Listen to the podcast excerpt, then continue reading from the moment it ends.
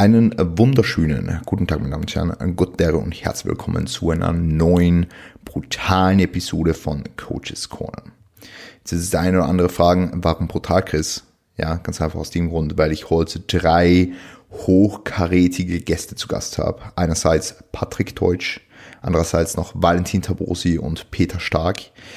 Mit diesen drei Herren bespreche ich heute alles, rund um das Thema Coaching für Competition Athletes, also für Competition Preps. Was gilt es zu beachten? Wie muss die Ausgangslage aussehen? Wie wird es mit Posing gehandhabt? Und viel, viel, viel, viel mehr. Ja. Das heißt, unbedingt dranbleiben, Episode abchecken und wenn euch das Ganze gefällt, würde es mich unheimlich freuen, natürlich die drei Herren ebenso, wenn ihr das Ganze in den sozialen Medien teilt. Ja, in diesem Sinne, viel Spaß bei der Episode und gute Herren bin seit 2011 Wettkampfathlet. Ähm, da bin ich auch das erste Mal äh, deutscher Meister geworden und habe so ein bisschen Blut geleckt und seitdem äh, ja, habe ich immer wieder Wettkämpfe gemacht. Also sechs Wettkampf-Seasons hinter mir seitdem. Und ja, in etwa zehn Wettkämpfe waren das jetzt, glaube ich, in der Zeit. Und die auch einigermaßen erfolgreich, würde ich jetzt mal so behaupten. Also sowohl national auch als ähm, international. Und 2015 habe ich dann im Zuge dessen angefangen, nachdem, sag ich mal, meine Wettkampfvorbereitungen immer relativ gut liefen und ich mache ja schon seit längerem auch ähm, Content, Bodybuilding bezogen, sportbezogen, wie auch immer, ähm, habe ich mich dann mal rangewagt, quasi an mein äh, Wettkampfvorbereitungscoaching und habe damals angefangen, ähm, vielleicht kennst du ja den Micha oder den Norm beispielsweise, die jetzt 2018 auch, ähm, der Micha, der hat 2018 auch einen Gesamtsieg geholt und der Norm ja auch seine Klasse gewonnen. Und die habe ich 2015 das erste Mal gecoacht und das lief ja schon ganz gut. Und auf Basis dessen ähm, habe ich mir quasi diese Nische Wettkampfvorbereitung erstmal zunächst ausgesucht und darauf mein Coaching basiert. Wie du schon sagtest, nebenberuflich. Also ich habe immer nur eine Hand Leute, die ich dann pro Season tatsächlich coache. Und ja, man muss sagen, die letzten Jahre bis jetzt auf ähm, das bis jetzt auf 2020, ne, logischerweise lief das Coaching halt ähm, sehr erfolgreich in der Form, dass wir halt gerade bei der GmbF, also ich habe schon sehr nationalen Fokus, was die Wettkampfvorbereitung angeht, ähm, sehr viele Klassen gewonnen haben und eben auch 2018, 2019 den Gesamtsieg geholt haben.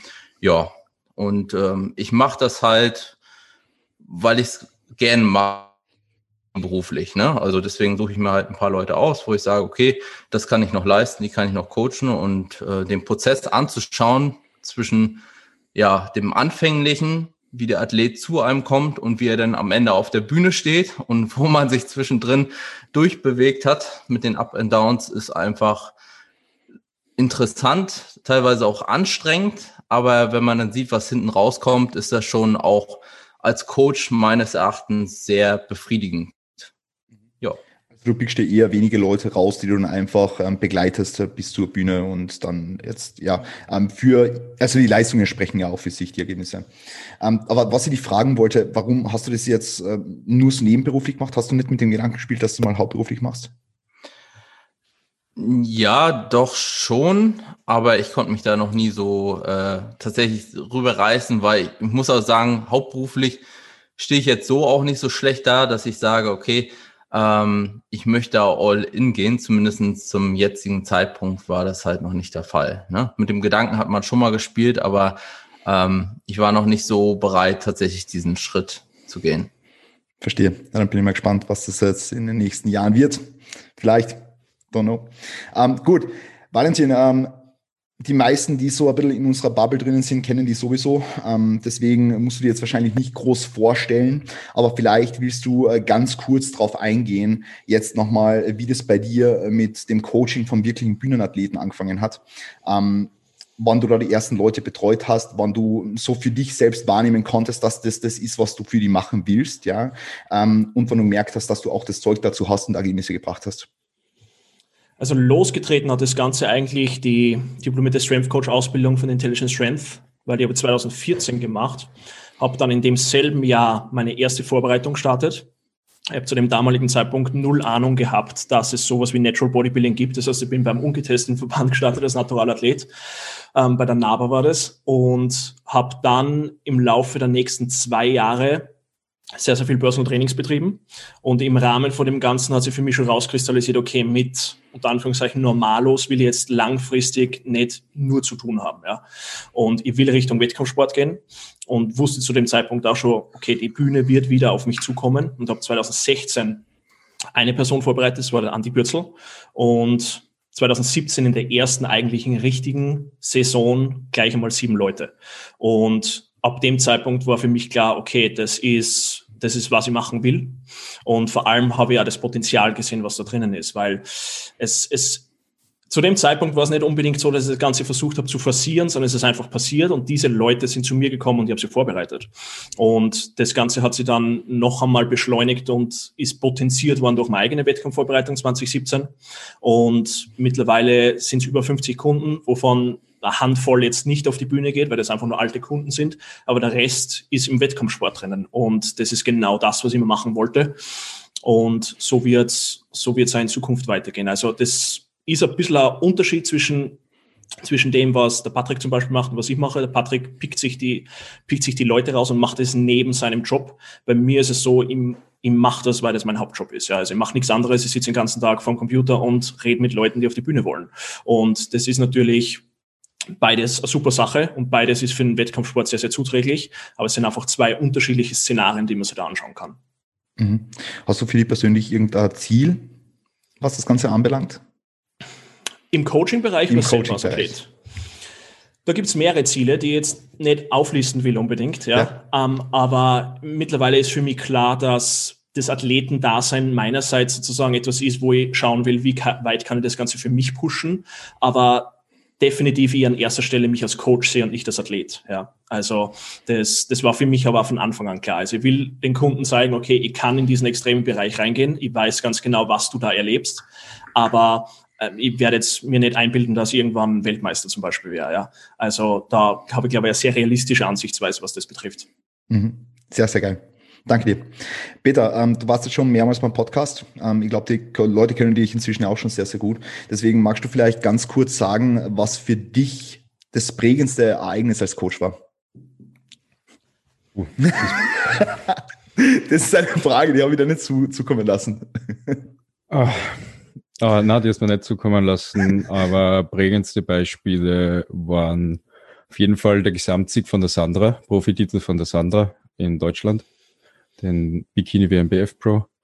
Und ich sage auf jeden Fall der Andi auch bei der ANBF dort einen Sieg abzuräumen. Das war mhm. auf jeden Fall bewegend. Sehr, sehr geil. Sehr, sehr geil. Wie geht's dir heute? Gut. Perfekt. da, ich schlafe eigentlich schon. Ja, eigentlich, eigentlich muss schon schlafen. Bis um drei ja. aufgestanden oder so. Gut. Perfekt. Ähm, dann würde ich ganz gern jetzt in Themenpool reinstarten und in so ein bisschen eine Diskussion und da würde ich ganz gern mit der ersten Frage beginnen und zwar ähm, eher an den Peter gerichtet schon. Woran entscheidest du, ob ein Athlet bereit für eine Prep ist. Also wenn jetzt ein Athlet auf dich zukommt und sagt, hey Peter, ich würde gern preppen, ich sehe mich da auf der Bühne und ich will vielleicht das und das Ergebnis oder ich will vielleicht das und das aus mir rausholen, also ein bisschen über das Thema Erwartungshaltung vielleicht. Ähm, aber wie entscheidest du, ob derjenige bereit ist für die Prep, gerade im Hinblick auf die äußeren Umstände, im Hinblick aufs Mindset und so weiter? Also es muss ja ein gewisses Gesamtpaket dann schlussendlich da sein. Naja, ähm, bereit für die Bühne. Die Leute springen halt schnell auf den Hype auf, sagen wir mal so, und wollen halt Bodybuilding machen. Aber es gehört einfach mehr dazu, weil ich glaube nicht, ob jeder weiß, dass aktives Hungern über lange Zeit und dieses harte Training intensiv in dieser Zeit und alles, das kann dann einfach zerreißen. Und ich weiß nicht, ob sich die Leute wirklich klar sind, was sie da einfach angehen. Und ich kann nur jedem sagen, er soll sich vorher Bodybuilding-Show einmal anschauen, weil das ist auch wieder was, was viele einfach unterschätzen. Ich glaube, wenn sie trainieren und wenn sie einigermaßen gut ausschauen nach Form sind, dass das reicht. Nein, das reicht nicht. Das ist ein Präsentationssport, da muss die ordentlich vorbereiten drauf. Und ja, das muss einfach alles sauber diskutiert werden vorher. Und ich schaue mir natürlich auch den Körper und schaue an, ob sagen wir mal, die drei wichtigsten Muskelgruppe, Beine, Schultern, Rücken, einfach schon vorhanden ist, wo man da was tun muss, etc. Ja, so mal schnell ja, zusammengefasst. Du bist ja sehr begeistert fürs Posing und das Posing ja. ist ein, weiterer Punkt, wo du eigentlich so, schon sehr früh mit Klienten ansetzt, ja, was, was ja. ich bis jetzt so weiß. Ähm, deswegen muss der, muss der Trainee, der jetzt zu dir kommt, schon eine gewisse, oder der jetzt vielleicht zu dir kommt, kurz vor einer Prep schon eine gewisse Basis am Posing mitbringen? Oder kannst du dir das, dir, oder kannst du das veranlassen, dass der quasi dann mit die Posing Skills, die er hat, die vielleicht im Moment noch nicht so gut ausgeprägt sind, dann im Zuge der Prep, dass die dann im Zuge der Prep angeeignet werden? Sie können im Zuge der Prep angeeignet werden, wenn man Bewegungs einfach ist und sich da gut einfach präsentieren kann. Aber der Zeitraum, in dem man das wirklich ganz klar lernt und sauber dann kann, der dauert meiner Meinung nach ein bisschen länger. Also mhm. ich sogar auch kurz vor der Prep nehme ich nicht wirklich viele Leute auf, weil das ist mir auch einfach ein bisschen zu, zu, zu unsicher. Mhm. Ähm, da muss schon einfach die Ausgangslage mega gut passen, ja. dass, dass, dass, ja, dass das funktioniert. Patrick, wie, wie handhabst du das mit deinen Leuten hinsichtlich äh, Posing? Triffst du dich da lokal mit den Leuten oder machst du das auch per Zoom-Call oder wie stellst du sicher, dass sie am Tag X die nötige Form auch präsentieren können? Genau, also bei uns läuft das so ab, dass wir uns frequentiert treffen, ne? äh, dann zum Face-to-Face-Coaching, weil das ist meistens dann schon das, was eher ertragsreicher ist, gerade wenn man noch viel aufzuholen hat, wenn man Athleten hat, die vielleicht noch nicht so gut posen ähm, dazu muss man auch sagen, ich habe halt halt auch nicht nur äh, Langzeitleute, die ich dann auf eine äh, Bühne schicke, sondern ich habe eben auch Leute, die sich halt speziell für die Season dann bewerben vorab. Und dann ähm, wird quasi ein Auswahlverfahren gemacht und dann wird halt geschaut, okay, ähm, wer dann am Ende des Tages tatsächlich genommen wird. Deswegen ein bisschen andere Herangehensweise. Und bei uns ist es zusätzlich so, dass wir halt dann wöchentlich das Posing so durchgehen, ne? in Form von Videos, in Form von Fotos. Und dann meckere ich da immer schon ein bisschen und sage, was verbessert werden soll. Und die Abrechnung kommt dann immer frequentiert in diesen Face-to-Face-Checks, wo wir dann quasi das Posing durchgehen und dann nochmal intensiv üben.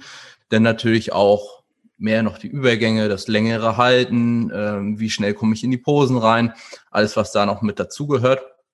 Und ich bin der Meinung, wenn man das sehr intensiv übt, dann kann man auch jemanden, der vielleicht am Anfang nicht so gut aufgestellt ist, er sollte natürlich mit seinem Körper irgendwie umgehen können. Ne? Aber das ist meistens bei Leuten, die einigermaßen geeignet für den Sport sind. Das sieht man schon häufig denn, wenn jemand äh, für die Bühne vielleicht ein bisschen mehr geeignet ist, ähm, ist das meistens nicht so das Riesenproblem. Aber da hat man natürlich auch unterschiedliche Talente, da gehe ich mit. Mhm.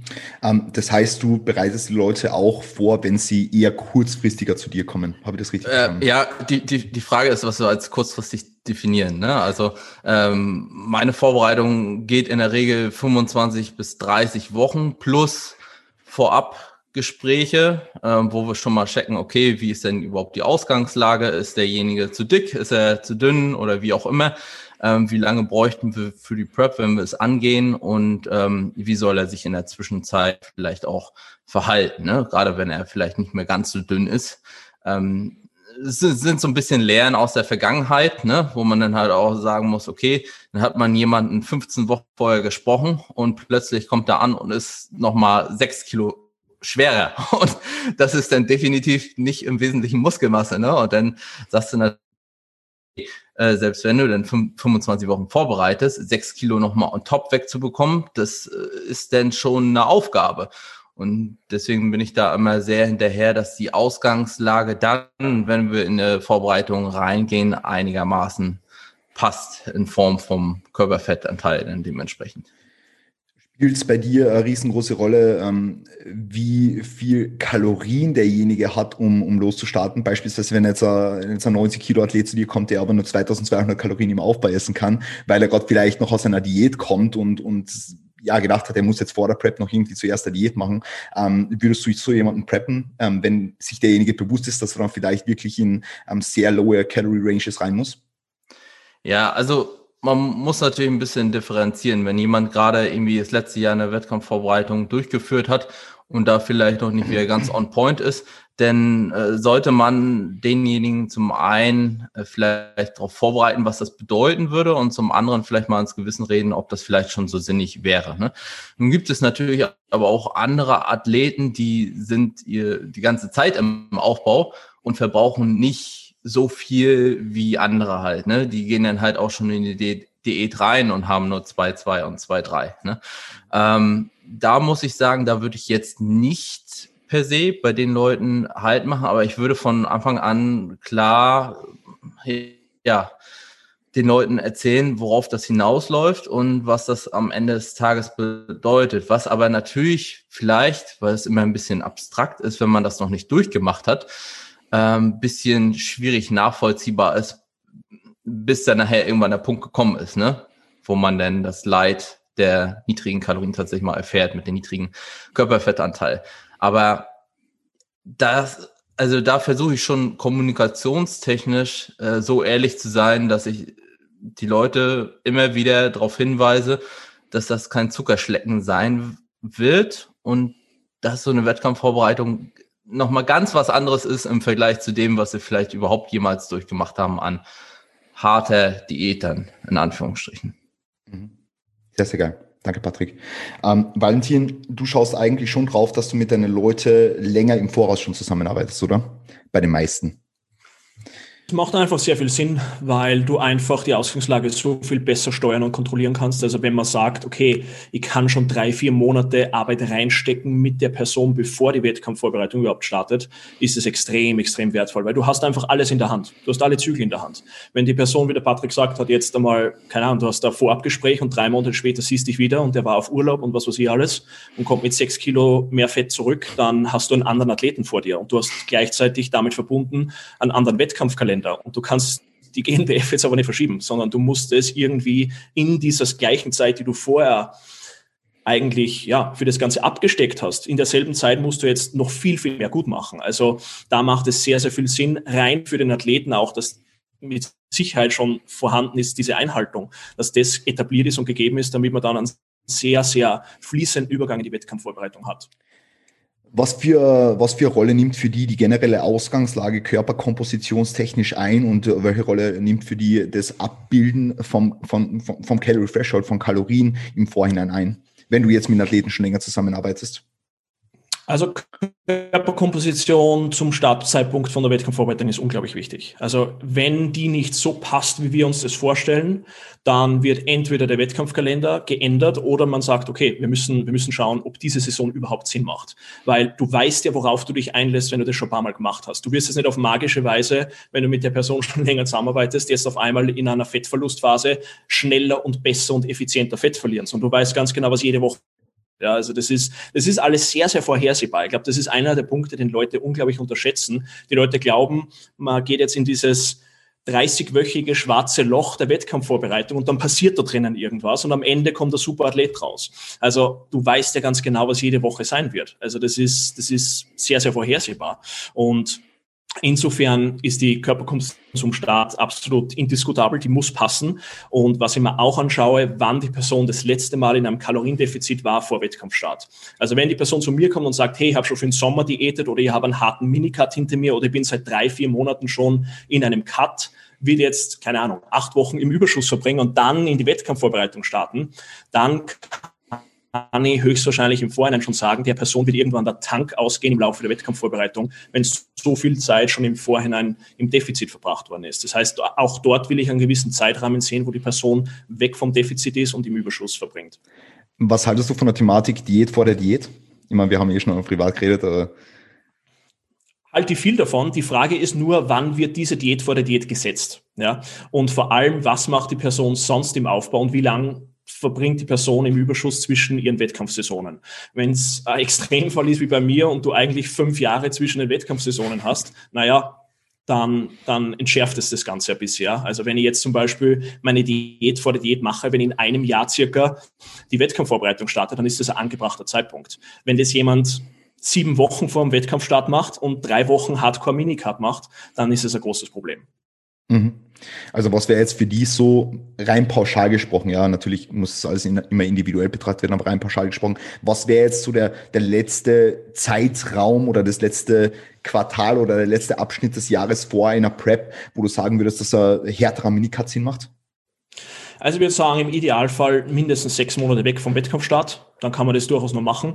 Aber ich persönlich sehe es lieber noch so acht, neun Monate davor. Ja, also wenn ich da das letzte Mal im Defizit war und dann wirklich eine lange, stetige Phase und einen stetigen Anstieg von den Kalorien habe bis zum Wettkampfstart, ist es, ist es sehr, sehr vorzuziehen.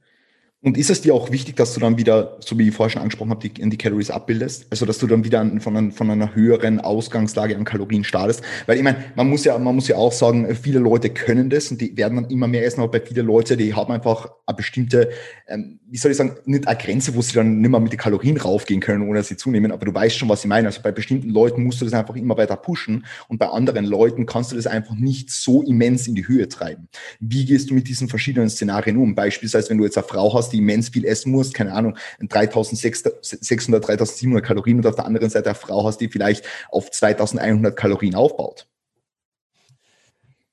Wenn ich abhaken kann, dass die Körperkomposition passt, die Person nicht zu nah an der Wettkampfvorbereitung im Defizit war und diese Kalorienanzahl, sagen wir bei einer Frau, relativ niedrig ist, dann startet die Wettkampfvorbereitung trotzdem. Ja, du weißt ja, dass die Person dann höchstwahrscheinlich insgesamt einfach niedriger gehen muss als jemand andere im Vergleich.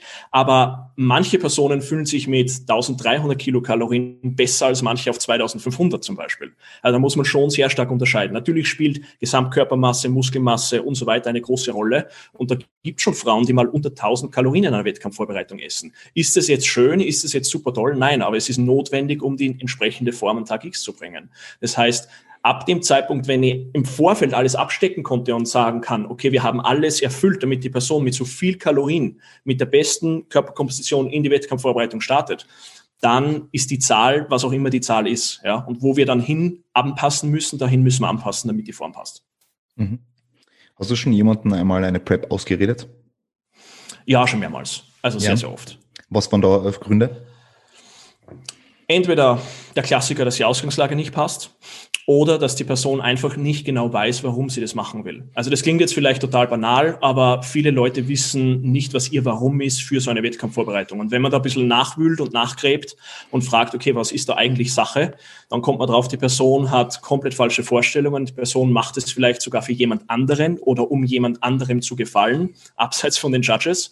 Und das ist halt ein großes Problem, weil du wirst nicht eine Wettkampfvorbereitung auf diesen Zeitraum durchziehen können, und auch durchziehen, wenn du das für irgendjemand anderen machst, um den zu beeindrucken.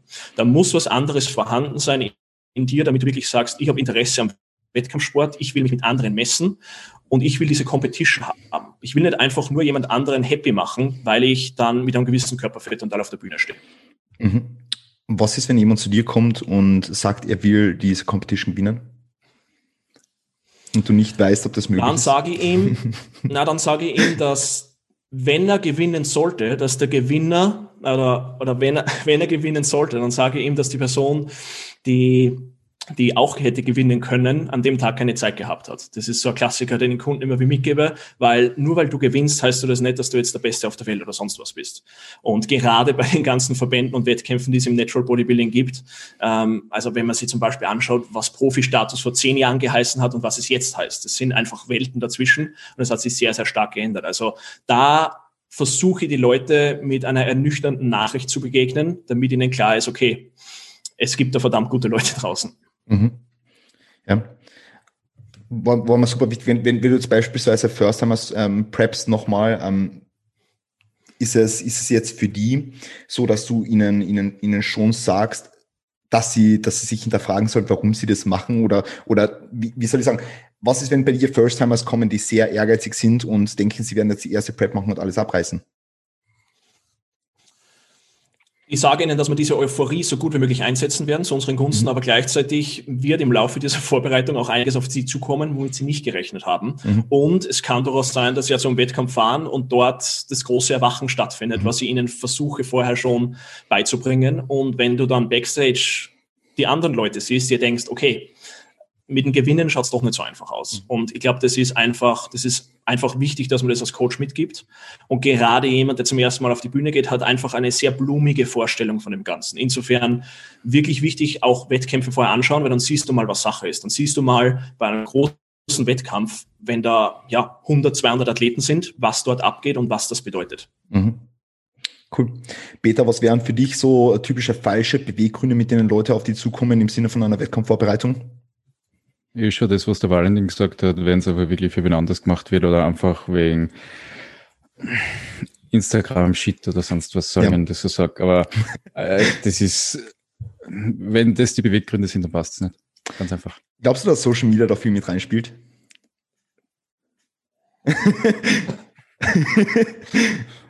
ja? Ja, sicher. Ja, ich glaube schon. Was die, die Leute sehen immer die Happy Deppy Bilder oben und alles für alle toll ausschauen und glänzen und sonst was, dass das Lächeln gerade noch irgendwie rausgerissen ist und sonst was, die sehen es halt nicht. Und ich sage auch, ich glaube, da wird vielen, also ich habe das erlebt bei Leuten, die wirklich zu mir gekommen sind, sie wollen eine Wettkampfrap machen und sonst was. Und dann fragst du ihn, warum? Ja, einer hat gesagt, er wird reich werden beim Bodybuilding. Da habe ich gedacht, Alter, jetzt hat's die ganz erwischt. Irgendwie.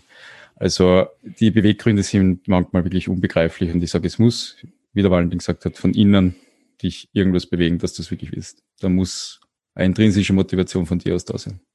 Mhm. Das ist mega interessant. Ich habe letztens, ich hab letztens auch mit Daniel gesprochen und jetzt äh, das über Beweggründe im Coaching generell und dass, dass, dass Kunden zu ihm kommen sind, also zum, zum Kubik Daniel und gesagt haben, hey, ich will bei dir ins Coaching, weil ich will auch auf Social Media bekannt werden. So, ja.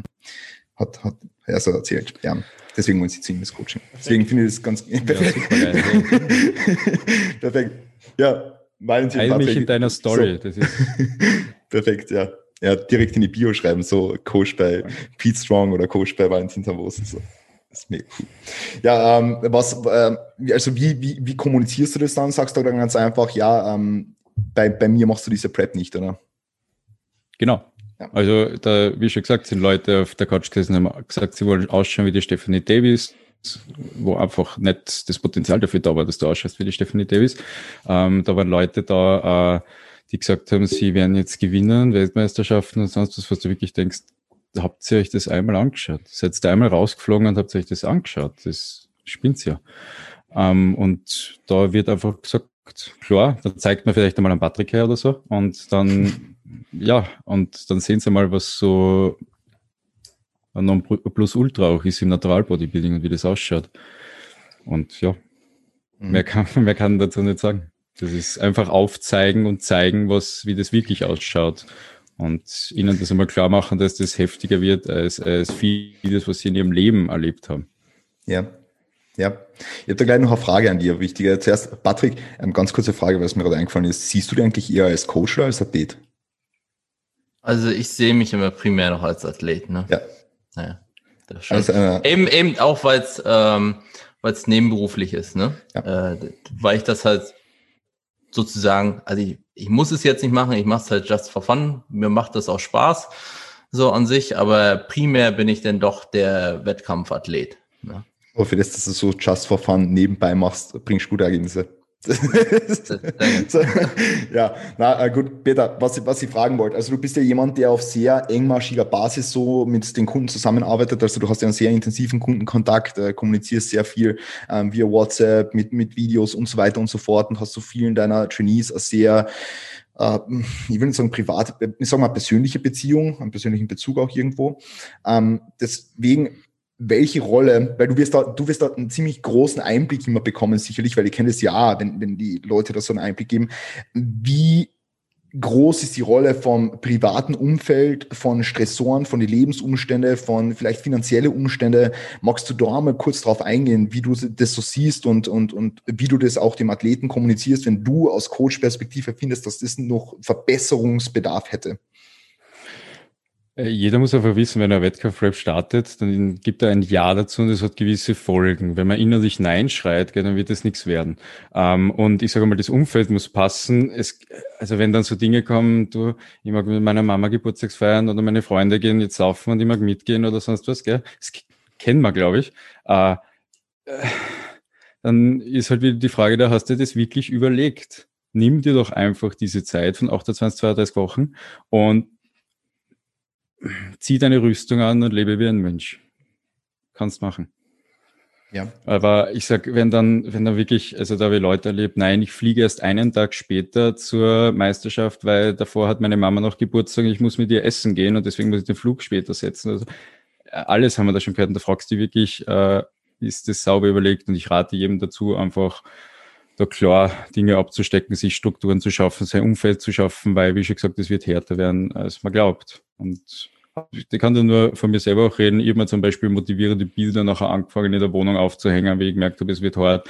Äh, ich habe einfach den Freundeskreis ausgewählt, überlegt, wann ich ins Fitnessstudio gehe, wo ich gewisse Leute einfach nicht sehen muss, nachher einfach mir alles so gebaut, damit ich durchkomme. Fertig aus. Anders geht's nicht. Du musst alles darauf aussehen, dass du dein Ziel erreichst, wenn du das erreichen willst.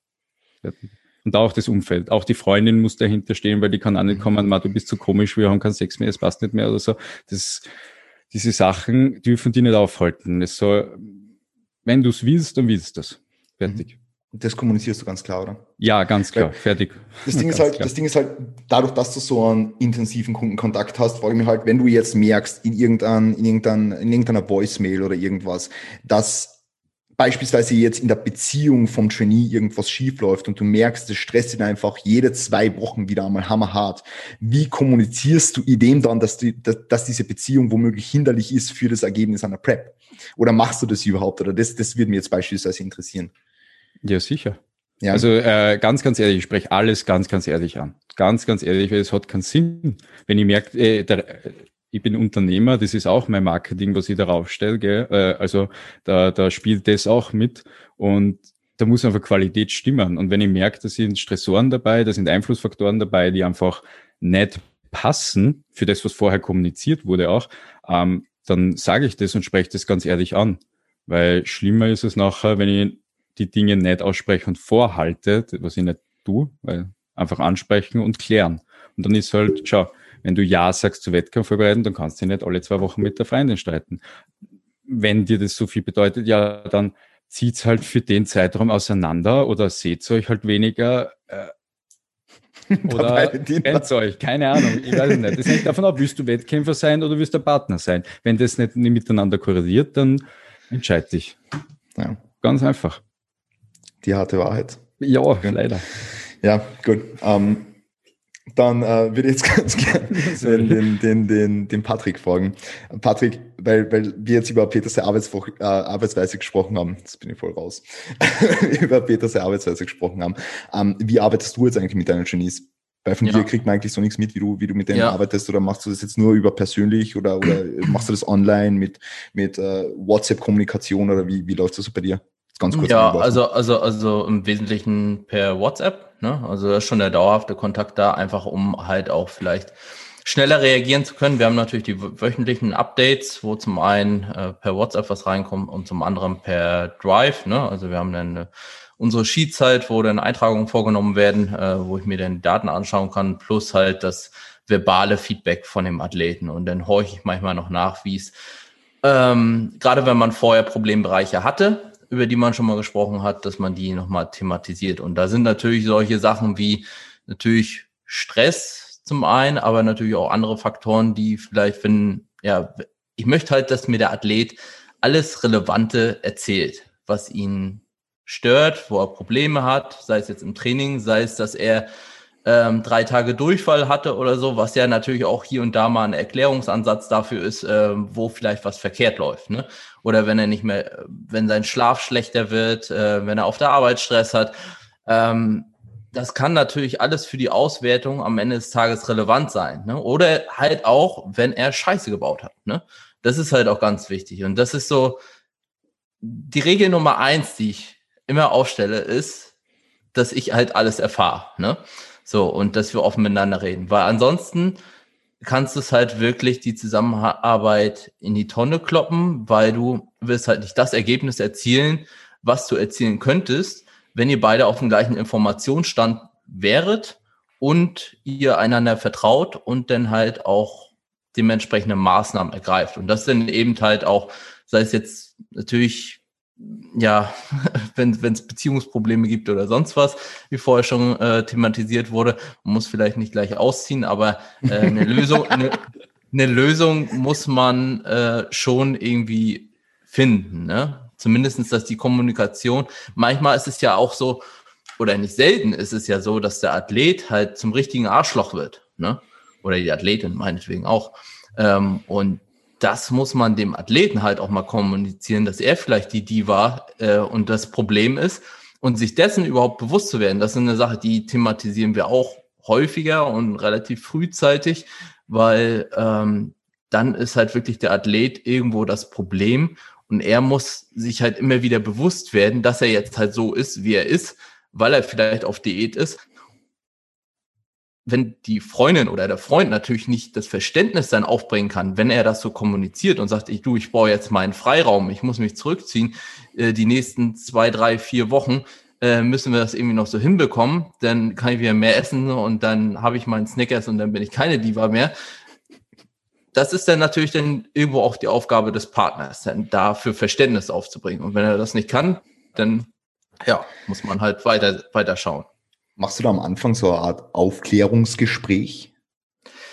Naja, also was, wie gesagt, was ich halt immer kommuniziere, ist, dass es halt hart wird, dass man äh, Punkte haben wird, an denen man sich wie so ein Geist fühlt, an dem man vielleicht auch mal denkt, so gleich äh, klatscht es mich um und man denkt, ja, lass mich einfach liegen, ähm, vielleicht auch. Und dass das natürlich in verschiedene Bereiche ausstrahlt, Arbeit, Partnerschaft etc., das wird am Anfang thematisiert, aber kommt immer noch mal auf, wenn man halt merkt, okay, hier äh, knatscht es langsam, hier äh, könnten wir in einen schwierigen Bereich reinlaufen. Mhm. Mhm. Nice. Aber wir haben immer Vorabgespräche, ja, die ja. relativ ausführlich sind, aber die grundsätzlich, ich muss halt auch sagen, viele Leute, die ähm, bei mir fürs Coaching anfangen, die verfolgen mich auch relativ intensiv und äh, gerade auch auf YouTube oder sonst was und die kriegen dann schon manchmal mit. Ich habe ja auch schon das eine oder andere Video gemacht, jetzt Schattenseiten, Klimbims, um mal ein paar Sachen aufzuführen, überhaupt was sein kann. Und das wird sicherlich nicht alles von dem gewesen sein, was möglich ist. Ähm, und vielleicht, wenn man das erst anfängt, selbst am eigenen Leib zu spüren, dann kommt vielleicht die Erkenntnis. Manchmal kommt es ja auch erst danach. Ne? Also ich glaube, der eine oder andere Athlet hat mich manchmal schon zu Tode verflucht. Ähm, und da sind manchmal schon, wurde das Gespräch manchmal auch schon ein bisschen, bisschen äh, schärfer sozusagen, aber im Endeffekt war dann alles gut und man war dann glücklich darüber, äh, dass der Coach dann halt vielleicht auch so ein Arschloch war. Ne?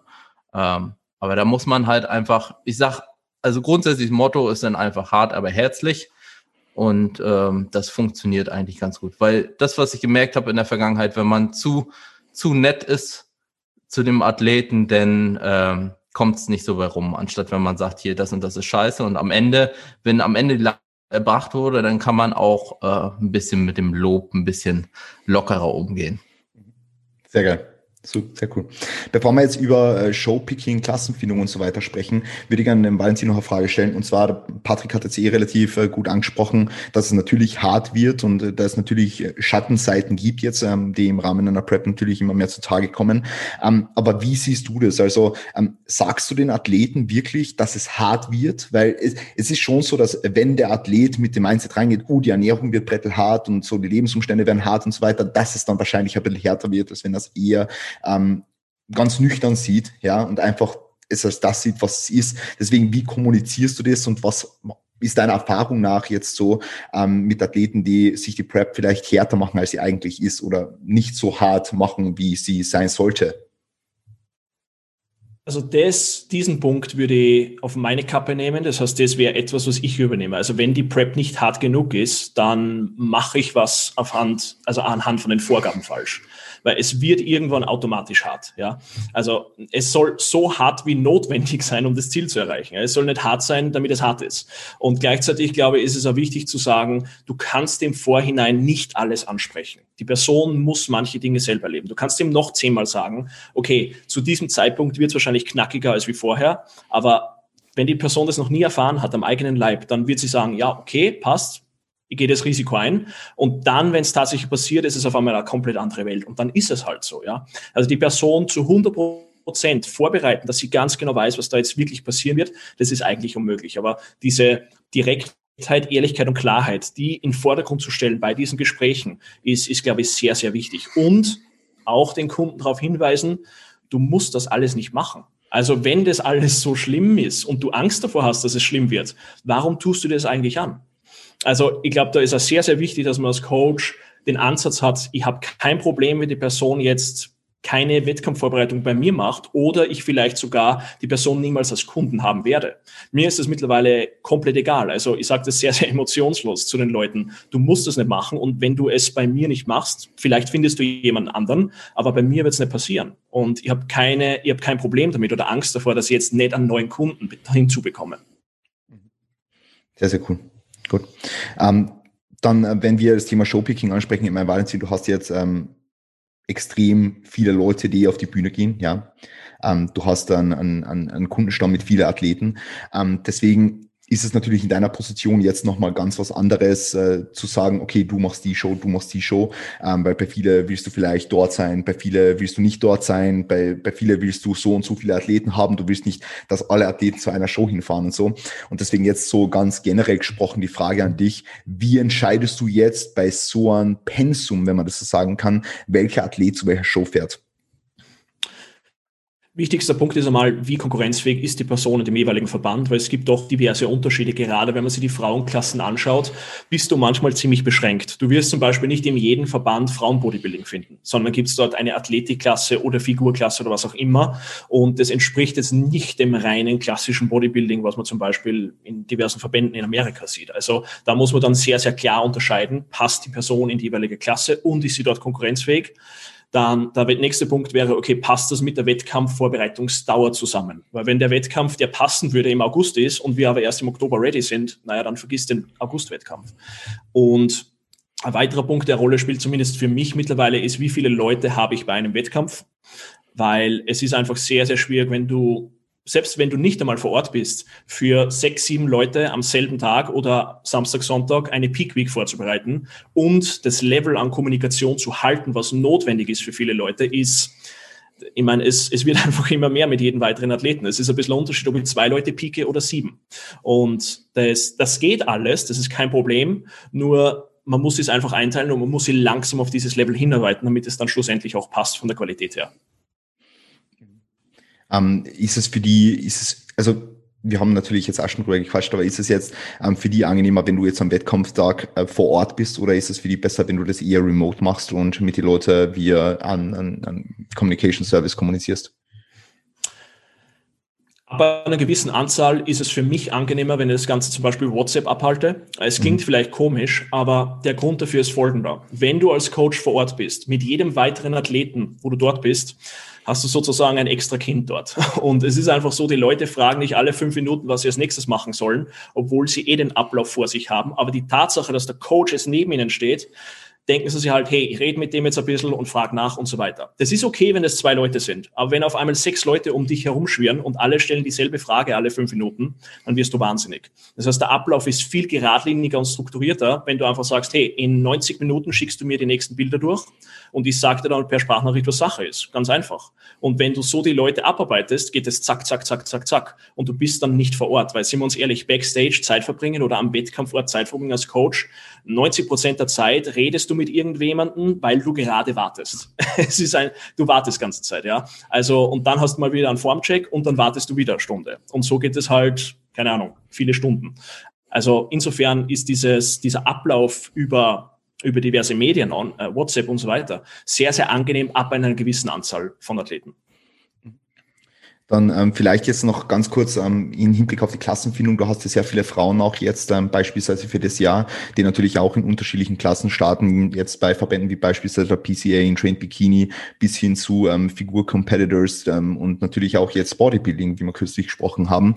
Ähm, magst du da ganz kurz erläutern, was deine Beweggründe sind, ähm, unterschiedliche Körper in unterschiedliche Klassen einzuordnen und wie du das Ganze angehst? Ja, jetzt nicht nur basierend auf der Muskelmasse, sondern einfach generell, wie du die Person als gesamten Athleten siehst. Also die Muskelgruppen spielen logischerweise eine Rolle und die Gesamtmuskelmasse und wo die Person einfach Stärken und Schwächen hat.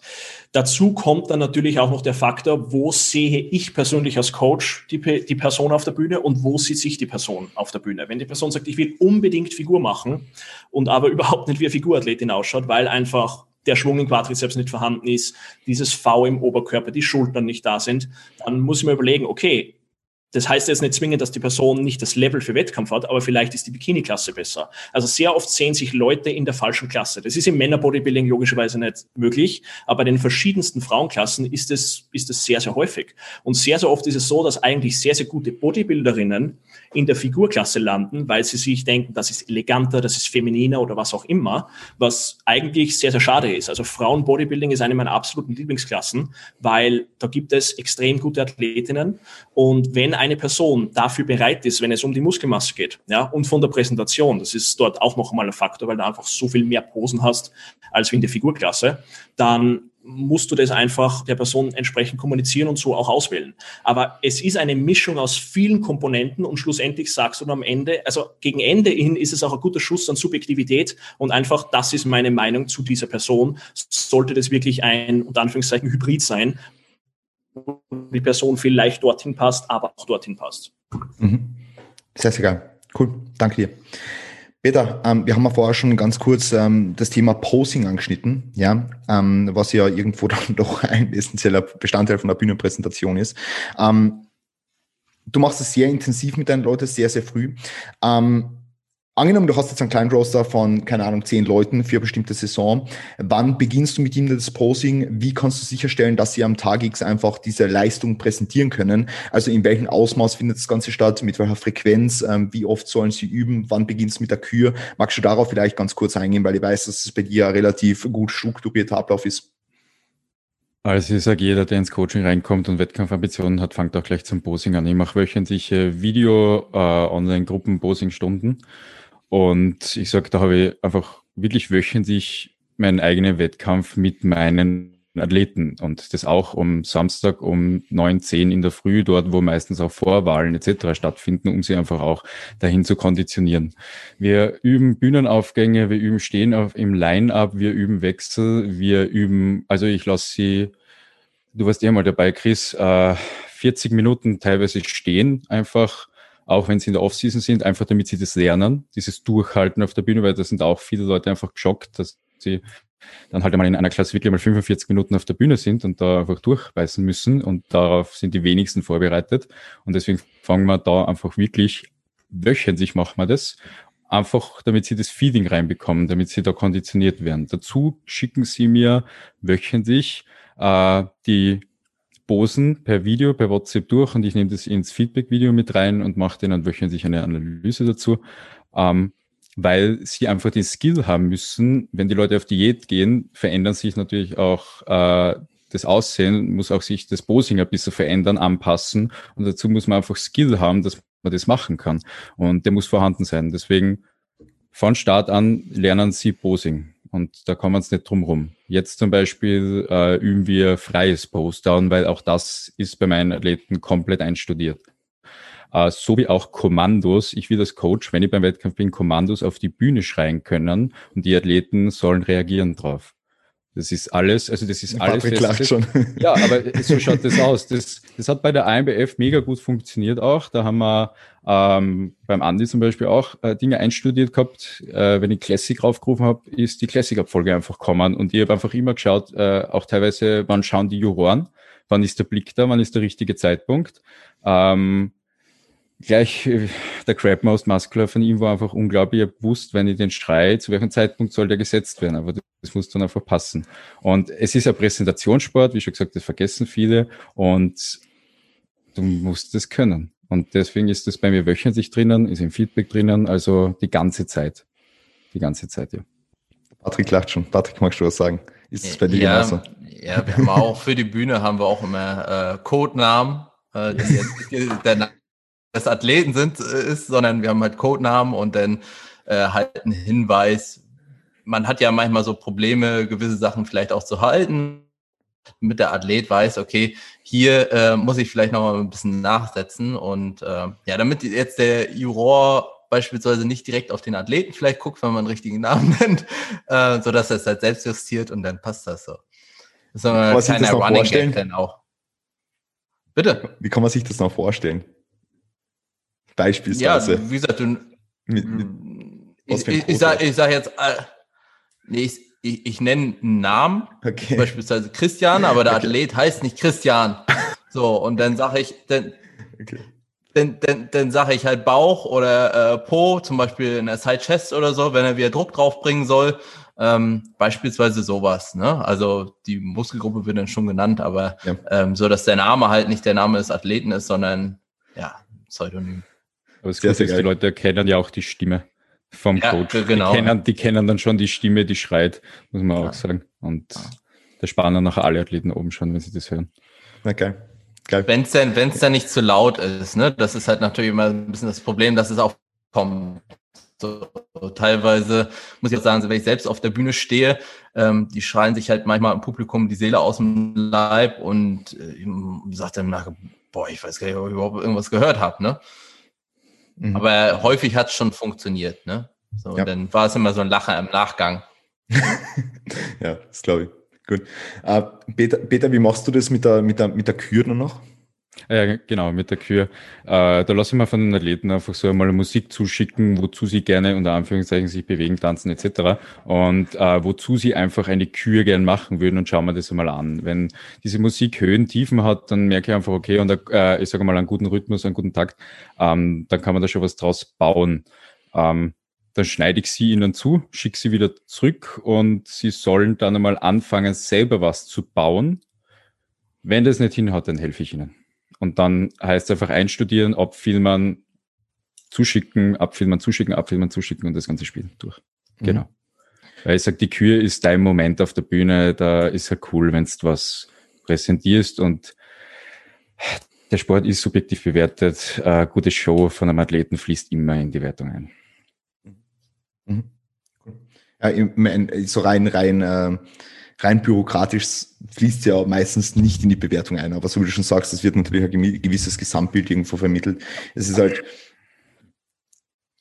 Die Abwaage fließt zur Bewertung ein. Ich weiß nicht, ob die wenigsten Leute haben das verstanden. Wenn du Erster wirst und Gesamtsiegerstechen gewinnst, du kannst das nicht gewinnen, wenn du nicht als Aushängeschild für den Verein auch passt. Das ist, äh, Entschuldigung, wenn das jetzt so ganz klar anspreche, äh, das ist Vereine, sind wie Unternehmen, die müssen auch überleben, die müssen auch da weit bringen und es gehört ein gewisses Auftreten als Champ einfach dazu und das musst haben. Mhm. Mhm. Ja, macht Sinn. Ja. Patrick, das wie, fängt bei der Abwaage an. Das fängt bei der Abwaage an. Da schauen wie, schon die Leute auch auf dich. Wie kann man das dann, also wie kann man das verstehen? Es fängt bei der Abwaage an?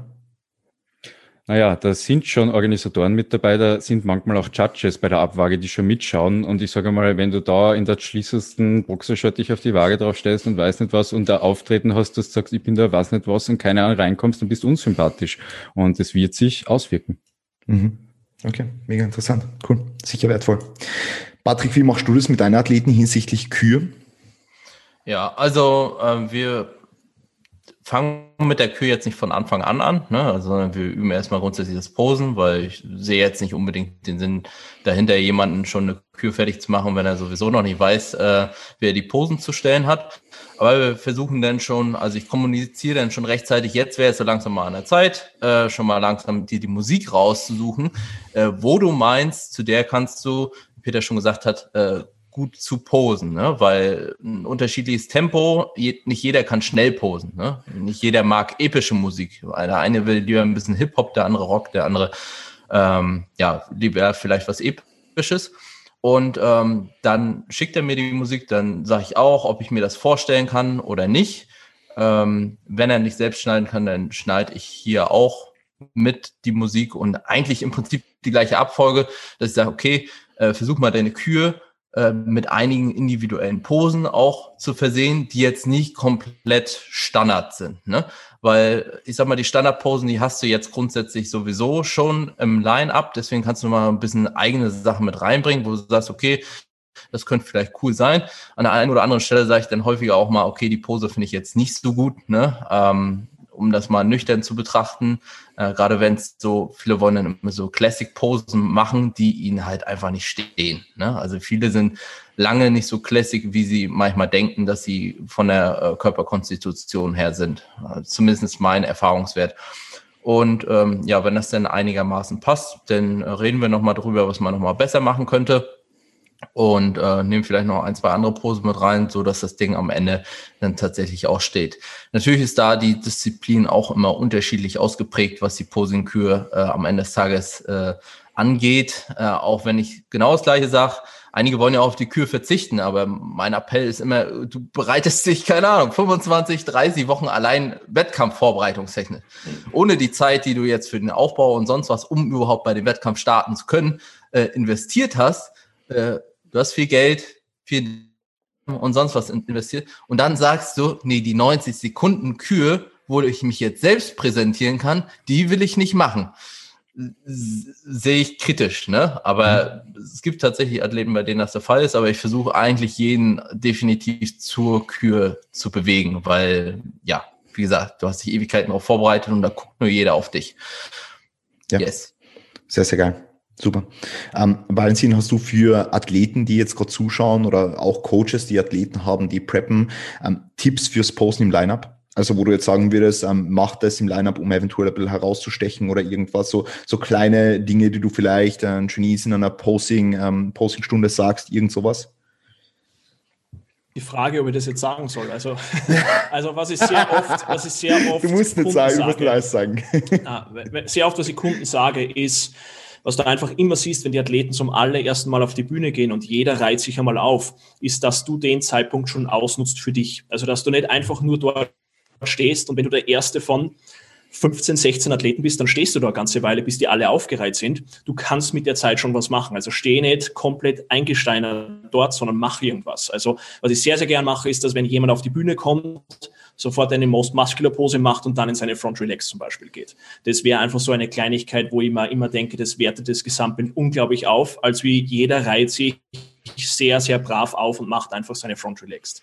Der nächste Punkt ist einfach, du wirst im Lineup vor allem wenn du mehrere Callouts hast, und das ist bei großen Wettkämpfen einfach der Fall, ich war bei der GmbF in vier Callouts hintereinander, dann wirst du auch hin und her wechseln und du wirst auch mal Zeit hinten verbringen. Das heißt, wenn du ganze Zeit vehement in der Front Relax drin bleibst, wirst du irgendwann komplett fertig sein. Das heißt, du musst die Pose immer wieder mal auflösen, vielleicht kurz eine andere Pose machen, die auch gut aussieht, aber vielleicht etwas Energie spart, weil, wie gesagt, allein drei Minuten in der Front Relax stehen, einfach damit die so aussieht von Minute eins bis Minute drei, das ist sehr, sehr schwierig. Also das immer wieder auflösen und besser eine Pose auflösen und neu aufbauen, als wie die Pose langsam verkümmern lassen. Das ist absoluter Klassiker. Also gerade wenn es ein enges Rennen ist und du hast drei Leute in einem Lineup, die alle verdammt gut sind und die Top drei zwischen sich ausmacht, wenn du versuchst, eine, eine Front Double 20 Sekunden zu halten. Das wird in Sekunde 20 anders aussehen wie in Sekunde 1.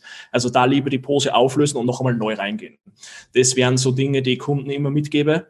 Und sicherlich auch, und das merkt der Athlet ja auf der Bühne, wenn es eng wird, wenn du weißt, wer dein direkter Ko äh, Konkurrent ist für den jeweiligen Platz, dass du, dass du schaust, dass du dich einfach noch besser neben der Person präsentierst. Du weißt dir irgendwann, was Sache ist. Gerade wenn die Person ein bisschen Erfahrung hat, dann macht der Faktor auch extrem, extrem viel Spaß. Mhm. Mega geil. Cool. Also da war jetzt sicher einiges dabei, was die Leute oder wo die Leute ein bisschen was mitnehmen können. Cool. Nice. Ähm, dann würde ich jetzt ganz gern für den Abschlussteil, für diese letzten 20 Minuten oder so, ein bisschen über Spezifizität von Training, Ernährung und so eine Sachen ähm, sprechen, wie ihr das handhabt im Coaching-Prozess, ähm, wie ihr da eure Entscheidungsfindung macht und würde ich ganz gern mit dem Peter beginnen ähm, beim Faktor Training, ja, ähm, weil natürlich ist es für Bodybuilding oder generell jetzt in einer Prep natürlich umso mehr wichtig, dass du ähm, einfach consistently dasselbe machst, ja. Einfach dasselbe repeatest und repeatest und repeatest und repeatest, um einfach in weiterer Folge an dem festzuhalten, was du dir jetzt so lange erarbeitet hast. Und in weiterer Folge natürlich, ähm, jetzt natürlich gewollt, noch mehr Progress zu machen, ja. Deswegen, wie handhabst du das Training? Ähm, gäbe es für dich irgendwelche Szenarien, wo du Änderungen im Training machen würdest? Warum würdest du diese Änderungen machen? Ähm, oder wenn alles glatt läuft, sollte die ganze Prep, das gleiche Trainingsprogramm rigide durchgezogen werden? Also das ist ziemlich rigide bei mir, muss ich ganz ehrlich sagen. Und äh, ich sage mal, um Verletzungsrisiko vielleicht bei manchen Leuten zu äh, verringern, mal auf Maschinen zu wechseln, von einer freien Kniebeuge zum Beispiel oder sonst was. Ähm, da muss, muss aber die Intensität weitergehalten werden, das muss man auch dazu sagen. Ähm, Oder wenn eine Verletzung auftritt, zum Beispiel, dass man schaut, dass man drumherum trainiert oder solche Sachen. Aber im Grunde sonst allem einfach straight. Mhm. Okay, cool. Um, ähm, wie ist das, wie ist das bei euch, Valentin und Patrick? Ist das, ähm, habt ihr auch so Fälle, wo ihr sagt, ihr nehmt jetzt irgendwie äh, ein Compound-Movement raus, was eventuell mehr Ermüdung anhäuft, sei es jetzt lokal vielleicht im Bereich vom Lower Back oder systemisch jetzt. Ähm, gibt's da, gibt's da Gründe, warum ihr Kniebeuge rausnehmen würdet und eventuell ein Hack-Squat mit reinnehmen würdet oder ähnliche, ähnliche Variationen? Ähm, vielleicht du, Patrick, weil du schon nix. Ja, also bei uns ist es teilweise genauso. Also ich versuche den Plan des Athleten erstmal rigide so zu halten. Wenn ich jetzt aber mitbekomme oder beispielsweise auch vielleicht abfilmt jetzt eine Keybeuge und ich sehe, okay, das sieht nicht mehr so ganz dufte aus und er berichtet mir auch, dass er jetzt mittlerweile richtig hart im Arsch ist und so eine Kniebeuge kann irgendwann halt auch extremer Psychoterror sein, ne? Wenn, wenn, du, wenn du schon weißt, sich bricht's fast auseinander, wenn du jetzt reingehst und dann jedes Mal Schiss vom Beintraining hast uh, und du merkst, okay, so ganz rund läuft das Ganze nicht mehr, macht es in meinen Augen Sinn, zumindest erstmal vielleicht partiell Volumen äh, auf andere Übungen zu schieben, wie eben die Beinpresse dann tatsächlich und erst im zweiten Schritt nachher vielleicht zu sagen, okay, wir machen vielleicht keine Kniebeuge mehr und der dritte Step wäre dann tatsächlich, wenn ja, vielleicht regenerationstechnisch ist so komplett äh, Bach hinuntergegangen ist, dass hier und da tatsächlich mal ein Satz wegfällt oder erstmal primär geschoben wird. Ne? Also beispielsweise dann zu sagen, okay, äh, um den Athleten ein bisschen vielleicht regenerationstechnisch ab jetzt zu schieben, äh, zu schonen, schieben wir ein bisschen Volumen von den extrem belastenden Übungen auf eine äh, isoliertere Variante. Mhm. Wie würdest du das machen, wenn jetzt irgendein Genie von dir beispielsweise Schmerzen hat bei einer Übung, ähm, die einfach im Laufe der Prep entstehen? Würdest du dann sagen, ähm, Beispiel A, du nimmst die Übung komplett raus oder Beispiel B, du reduzierst einfach die absolute Last und arbeitest vielleicht zunächst mal mit einer Tempovorgabe. Ähm, wie kann ich mir das vorstellen, jetzt einfach im Akutfall, wenn dir das ein Genie sagt? Ja, es hängt, es hängt natürlich ein bisschen äh, von der Verletzung per se jetzt ab und wie schlimm das jetzt ist, etc. Ähm, grundsätzlich wäre beispielsweise auch ein Ansatz, dann vielleicht nochmal ein BFR-Training tatsächlich zu integrieren. Ähm, genau an der Stelle. Oder eben, wenn halt ein gewisses Bewegungsmuster, was vielleicht, oder eine, vielleicht nicht mal äh, per se das Bewegungsmuster, aber eine spezifische Übung dann Probleme macht, wenn wir dann äh, ja, äquivalent haben, was einen ähnlichen Stimulus vielleicht auf die Muskulatur setzt, dass wir dann sagen, okay, wir probieren das Ganze mal aus und wenn es was bringt, dann ist das natürlich, also zumindest in meinem Verständnis, the way to go. Mhm. Das heißt, du würdest jetzt ähm, sagen, bevor du jetzt äh, eine schmerzhafte Kniebeuge im Kniegelenk mit einer, mit einer äh, geringeren Bewegungsgeschwindigkeit machst, würdest du eher sagen, hey, mach einen Smith Machine Squat, wenn er schmerzfrei geht, weil er da einfach die nötige ähm, Intensität einbringen kann in die Übung. Genau, wenn er, wenn er dann wenigstens noch entsprechend intensiv trainieren könnte, würde ich eher darauf ausweichen. Welche Rolle spielt bei dir im, im, im, in der Trainingsstrukturierung die relative Intensität? Naja, ich sag mal, in der, in der, in der äh, Wettkampfform ähm, geht das Ganze schon eher arg rein. Ne? Also mhm. da mit, mit großartigen Reps in Reserve ähm, arbeite ich tatsächlich in, in der, innerhalb der Wettkampfvorbereitung eher weniger. Das ist ja geil. Cool. Ähm, Valentin, noch eine Frage an die. Wie ähm, handhabst du es? Ich, ich, weiß ja, dass du in der Vergangenheit öfter dazu tendiert hast, mal Restpause-Techniken zu verwenden, etc. pp. Ähm, wie handhabst du das eigentlich in einer Prep, ähm, wenn jetzt eine längere Diät ansteht, die durchaus äh, fatiguing ist? Ähm, baust du dann trotzdem noch sowas ein wie Rest-Pause, irgend sowas in die Richtung? Oder sagst du eher, nein, das häuft jetzt zu viel Ermüdung generell an oder vielleicht sogar zu viel Ermüdung lokal ähm, und du nimmst es komplett raus und arbeitest lieber mit Straight Sets?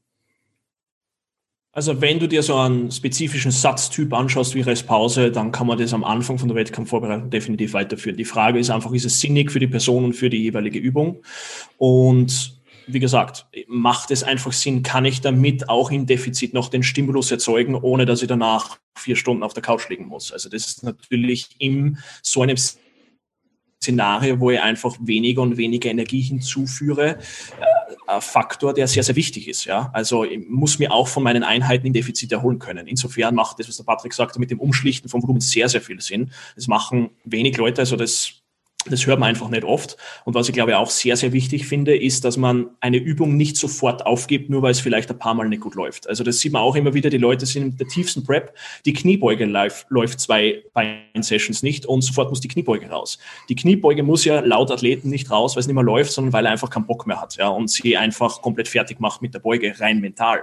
Das heißt, da muss man dann schauen, okay, willst du es jetzt wirklich besser machen, ja, damit das Endprodukt besser ist, oder willst du dir es einfach nur leichter machen? Weil wenn du es dir nur leichter machen willst, dann muss man da sehr, sehr vorsichtig sein, weil das ist gerade, gerade in einer Wettkampfvorbereitung, du bist auch mental anders eingestellt, ja, du, du bist angreifbarer, sage ich mal. Insofern sowas wie Reps in Reserve lassen sich auch in einer tiefen Wettkampfvorbereitung viel, viel schwieriger einschätzen. Viel, viel schwieriger schon am Limit, weil sie einfach nicht mehr will. Auch wenn wir das alle freiwillig machen und es absoluter Luxus ist, ab einem gewissen Zeitpunkt wirst du Trainingseinheiten haben, wo du sagst, ich will eigentlich nicht da sein. Ich will, ich will jetzt nicht wirklich im Gym sein. Ja? Und dann erzählt man sich gerne selber ein paar Märchen und sagt, okay, das waren jetzt schon zwei Reps in Reserve und es waren aber sieben. Und wenn das mehrmals passiert, dann ist das ein Riesenproblem. Aber wie würdest du dann jetzt in deinem Beispiel vorgehen, wenn du sagst, der Athlet ist sehr emotionally attached zur Kniebeuge und ähm, kann einfach das Ganze mental nicht ab, wenn die Übung nicht gut läuft, so dass er dann immer mehr mental und emotional ermüdet. Würdest du ihn dann rausnehmen? Ich glaube, das, ja, das macht es eigentlich fast leichter, die Entscheidung. Weil wenn die Person so emotional an dieser Übung hängt, dann macht es gerade in Kombination mit dem Defizit noch weniger Sinn für mich. Weil die Wahrscheinlichkeit, dass die Person dann Dinge erzwingt, wenn sie es eigentlich nicht wert sind und Wiederholungen erzwingt, wenn die Ermüdung schon so hoch ist und dann passiert irgendwas und bei einer Kniebeuge kann einfach mehr passieren wie bei einer Beinpresse zum Beispiel, naja, dann, dann habe ich ein riesiges, riesiges Problem. Das heißt, gerade dann, wenn ich merke, die Person ist so emotional drin in der Übung, was vielleicht im Überschuss super funktioniert, weil man einfach erholt und frisch in die Session reingeht. Aber in der Wettkampfvorbereitung bist du nicht erholt und frisch rein in die Session. Und da muss man einfach viel, viel mehr drauf schauen, ob die Person tatsächlich auch diese, dieses Emotionale wirklich mit der Leistung und mit der Erholung matchen kann. Weil wenn das nicht vorhanden ist, dann hast du höchstwahrscheinlich früher oder später eine Verletzung am Hals und dann wird's, wird's hässlich. Mhm. Sehr, sehr cool. Ähm, Peter, ja, bitte. Ich glaube, einen Punkt haben wir noch ausgelassen. Ja. Äh, die Beine, die zugehen. Also gegen, äh, was man im Training schon noch am Ende hin machen kann, ist, dass man die Intensität bei den Beinen sogar ein bisschen rausnehmen kann, weil es gibt Charaktere, die so hart auf Beintrainings reagieren, dass denen einfach die Oberschenkel zuschwellen und sie keine Teilungen mehr bekommen. Ein Beispiel war ja zum Beispiel ich äh, und äh, der Pascal Haag vom Valentin, glaube ich. Mhm. ich sage, da kann man auch nach beim Training dann gegen Ende hin ein bisschen eingreifen und schauen, dass man da die Beine auch ein bisschen freier bekommt. Was würdest du als Ende bezeichnen?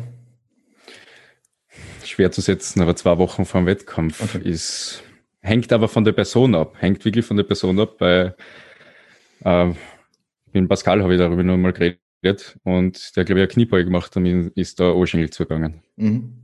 Mhm. Aber da kann der Valentin, glaube ich, mehr davon berichten. Das ist nur ein Beispiel. Da kann, ich aber, da kann ich aber auch vielleicht noch mal ein kleines Beispiel bringen. Den Micha zum Beispiel, den, da habe ich auch gesagt, den würde ich am liebsten den ganzen Tag liegen lassen. Den trage ich auf einer, auf einer Trage, trage ich den hinter die Bühne oder schleppe ihn auf die Bühne und dann stelle ich ihn auf, weil nach ungefähr, keine Ahnung, 30 Minuten nach der, der Stande sind halt immer die Beine zugelaufen. Ja. Deswegen, er lag wirklich, er war auch erst extrem spät am Tag dran. Er lag den ganzen Tag, ne? Ich meine, seine Beine waren dann an dem Wettkampftag wirklich am Ende so frei wie noch nie äh, in der ganzen Vorbereitung. Aber es war wirklich so, wenn der ein bisschen stand, dann sind die Beine auch zugelaufen. Ne? Das ist komplett unterschiedlich zwischen den Athleten, wie da quasi die Teilung oder wie die Beine halt reagieren. Ich glaube, da gibt's also das ist so das, wo, es die extremsten Unterschiede gibt. Hm. Das also, muss man eben sehr individuell beachten, aber das ist ein Beispiel, das kann ich dazu sagen, weil da muss man dann auch schauen einfach und da vergessen viele drauf meine Beine sind jetzt in der Corona-Zeit am freisten. Weil, weil viel Last draufkommt.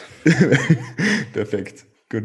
Habt ihr, ähm, Patrick Valentin, habt ihr drüber in Danis Podcast gesprochen? Ah, Training in der Peak Week und sowas? Ähm, ja. Hatten ja. wir angesprochen, ja. Dann können wir mal Podcast-Werbung für den Daniel machen, also die Age of Iron Abchecking für Podcast Roundtable zum Thema Peak Week. Gut. Ähm, Peter, wie also wir, wir haben ja vorher schon geredet, dass die äußeren Umstände so super wichtig sind für den Erfolg einer Prep, so Lebensumstände, dies, das, Beziehungen und so weiter, was wir angeschnitten haben. Ähm, wie handhabst du das, wenn jetzt beispielsweise bei einem Trainee ähm, so eine also Dinge nicht passen im Rahmen jetzt vom Tracking, vom Check-in, wo du dann halt merkst, okay, ähm, die Dinge sollten eigentlich non-negotiable sein, die Dinge sollten eigentlich passen, so wie beispielsweise Schlaf, Stressmanagement und so, ähm, und du merkst, dass es von Woche aufs, also von, von jede Woche aufs Neue einfach nicht passt. Gespräch. Mhm. Wie wir vorher schon besprochen, dann macht man ein Gespräch, redet ganz ehrlich drüber und sagt dem du das, das, das, das, das, schau, du hast was anderes gesagt, als jetzt tust. Ganz einfach. Ja. Und äh, ich sag's nochmal, die Leute müssen halt klar eingehen, äh, halt klarstellen, sie machen das jetzt und fertig. Wann ist es für die wichtig, dass deine Genies schon Routinen etablieren, die sie in der Prep dann äh, brauchen? Also ich mache zwischen Offseason und Prep nicht so große Unterschiede einfach. Das ist, äh, ich will ja nicht, dass dann eben dieser riesen Hype oder sonst was aufkommt. Auch äh, das, das merkt man vielleicht, wenn man mit Leuten in die Wettkampfdiät geht da kann es sein, boah, ich bin in der Wettkampfdiät, ich habe schon Hunger. Also, na, Alter, bitte nicht. Wir, wir fangen jetzt einfach an, cutte mal runter. Wir haben dich eh so lange schon hochgezüchtet, dass du nichts mehr essen willst. Und jetzt ist der Zeitpunkt, dass wir anfangen, aber nichts Großartiges so draus machen, nichts Umwerfendes draus machen. Deswegen auch die Konditionierung mit den Posing-Einheiten jedes Wochenende und sowas, damit sie das einfach drinnen haben und auch dann nicht überfordert sind, wenn das einfach kommt beim Wettkampf und den einfach genießen können. Mhm. Mhm. Weil das ist, das ist total wichtig, wie schon gesagt. 30 Wochen darauf vorbereiten, das soll man auch genießen. Es gibt ja Leute, die sind brutaler Fan von Cardio und es gibt Leute, die sind brutaler Fan gegen Cardio. Fan gegen Cardio. Ich glaube, das gibt's nicht. Mhm. Ähm, aber ich glaube, du weißt schon, was ich meine. Ähm, gehörst du einem dieser beiden Lager an oder bist du generell jemand, der versucht, äh, Prep in einer, in, also Prep, äh, Cardio in einer Prep so gut es geht zu vermeiden, zumindest in der initialen Phase? Oder ähm, bist du eher jemand, der sagt, okay, wenn der Aktivität sehr, sehr low ist, Cardio every day, 20 Minutes oder sowas? Wie handhabst du das? Sind alles Tools, die man zum gegebenen Zeitpunkt einfach einsetzen kann. So wie Meal Plans oder Tracking, das sind auch meiner Meinung nach Tools, die man einfach einsetzen kann zum gewissen Zeitpunkt, weil ja, und so kann man für manche Leute, die halt nicht so viel auf Schritte kommen, kann man auch Cardio einsetzen und umgekehrt. Wobei ich bin eher der Freund wirklich von Schritten, muss ich auch sagen. Das heißt, wenn jetzt jemand einen sehr, sehr busy Büroalltag hat und ähm, jeden Tag auf seine 4.000 bis 5.000 Steps kommt, ähm, würdest du dann eher, eher sagen, okay, mach ähm, Daily Cardio, wenn er einen Crosstrainer daheim hat oder einen Ergometer? Oder würdest du dann sagen, hey, ähm, schau, dass du auf deine 8.000 bis 10.000 Schritte kommst und gut ist? Das, was für einen Stressfreier funktioniert. Perfekte Antwort. Das, das gilt für alles. Das gilt auch fürs Tracken, das gilt auch für einen, für einen Mealplan. Das gilt für alles. Das, was stressfreier für den Athleten funktioniert. Es gibt keinen super Wettkampfplan, der für jeden funktioniert. Das gibt's nicht. Du hast Tools in der Hand. Du musst wissen, zu welchem Zeitpunkt du welches Tool einfach anwendest. Mhm. Jetzt mal ganz abseits vom, vom, ähm von, von, vom Thema Prep. Valentin, ähm, ich habe mit Tobi letztens über seinen Mealplan von damals geredet. Ähm, wie oft gibst du eigentlich deinen Genies Mealplans? Sehr, sehr selten, weil der Mealplan vom Tobi ist ja auch sowas, wo der eigentlich, es ist eine grobe Struktur, wo der mhm. verschiedene Typen von Mahlzeiten hat, damit er einfach mal von diesem Tracken und diesem extremen Fokus, von diesem extremen Zahlenfokus wegkommt. Ähm, äh, meistens, also ich würde sagen, 90 Prozent der Leute ist es wirklich Tracking, aber wie der Peter gesagt hat, es ist eine Frage von, was kann ich am besten mit der Person vereinbaren, sei es Alltag, Persönlichkeit, Training und so weiter. Also das Ganze rundherum muss man betrachten. Es ist jetzt, wie gesagt, nicht das, das eine isolierte Tool an sich besser als das andere. Es ist einfach, was es ist und zum gegebenen Zeitpunkt setze ich es ein oder nicht. Ähm, würdest du sowas ähm, in der Prep quasi verordnen, also ein Mealplan? Ähm, oder, oder würdest du eher sagen, wenn die Leute das ähm, nötige Handwerkszeug ähm, an der Hand haben oder sich natürlich auskennen, was alle deine Kunden logischerweise tun, dass Tracking geeigneter ist? Nichts von beiden ist geeigneter, aber was ich sehr wohl mache, ist, dass wenn ich bei jemandem merke, dass der arge Gewichtsschwankungen zum Beispiel drinnen hat und irgendwie das Gefühl habe, hey, vielleicht von der Lebensmittelauswahl gibt es da ein paar Optimierungsbereiche, die man vornehmen kann, dann kann es daraus Sinn machen, dass man der Person mal einen Mealplan schreibt für die nächsten zwei Wochen und dann schaut man sich an, was passiert mit der Verdauung, was passiert mit den Einwagen. Werden die konstant, aber immer nur so heftige Schwankungen drinnen und dann kann ich ja mit dem Kunden reden, hey, was haben wir denn jetzt groß anders gemacht mit dem Mealplan? Was hast du vorgemacht? Hast du Lebensmittel konsumiert, die du nicht gut verträgst? Hast du unglaublich hohes Volumen konsumiert, was einfach ab einem gewissen Hungerlevel sehr, sehr häufig ist, dass die Leute auf einmal anfangen, dass sie Unmengen an, an Gemüse ballern und was dann auch Probleme an sich machen kann. Also da hängt es dann stark davon ab, was sehe ich an den Bildern, was sehe ich in den Einwagen und was sagt mir die Person bezüglich Verdauung. Und schlussendlich ist es ja dann eng verknüpft mit der Performance. Weil wenn ich jedes Mal mit einem Fußball im Bauch ins Training gehe, dann ist es nicht wirklich super. Mhm. Wie handhabst du dann sowas, wenn Leute ähm, oder wenn bei Leuten ersichtlich ist, dass sie so, ähm, also dass sie Volume Eating betreiben?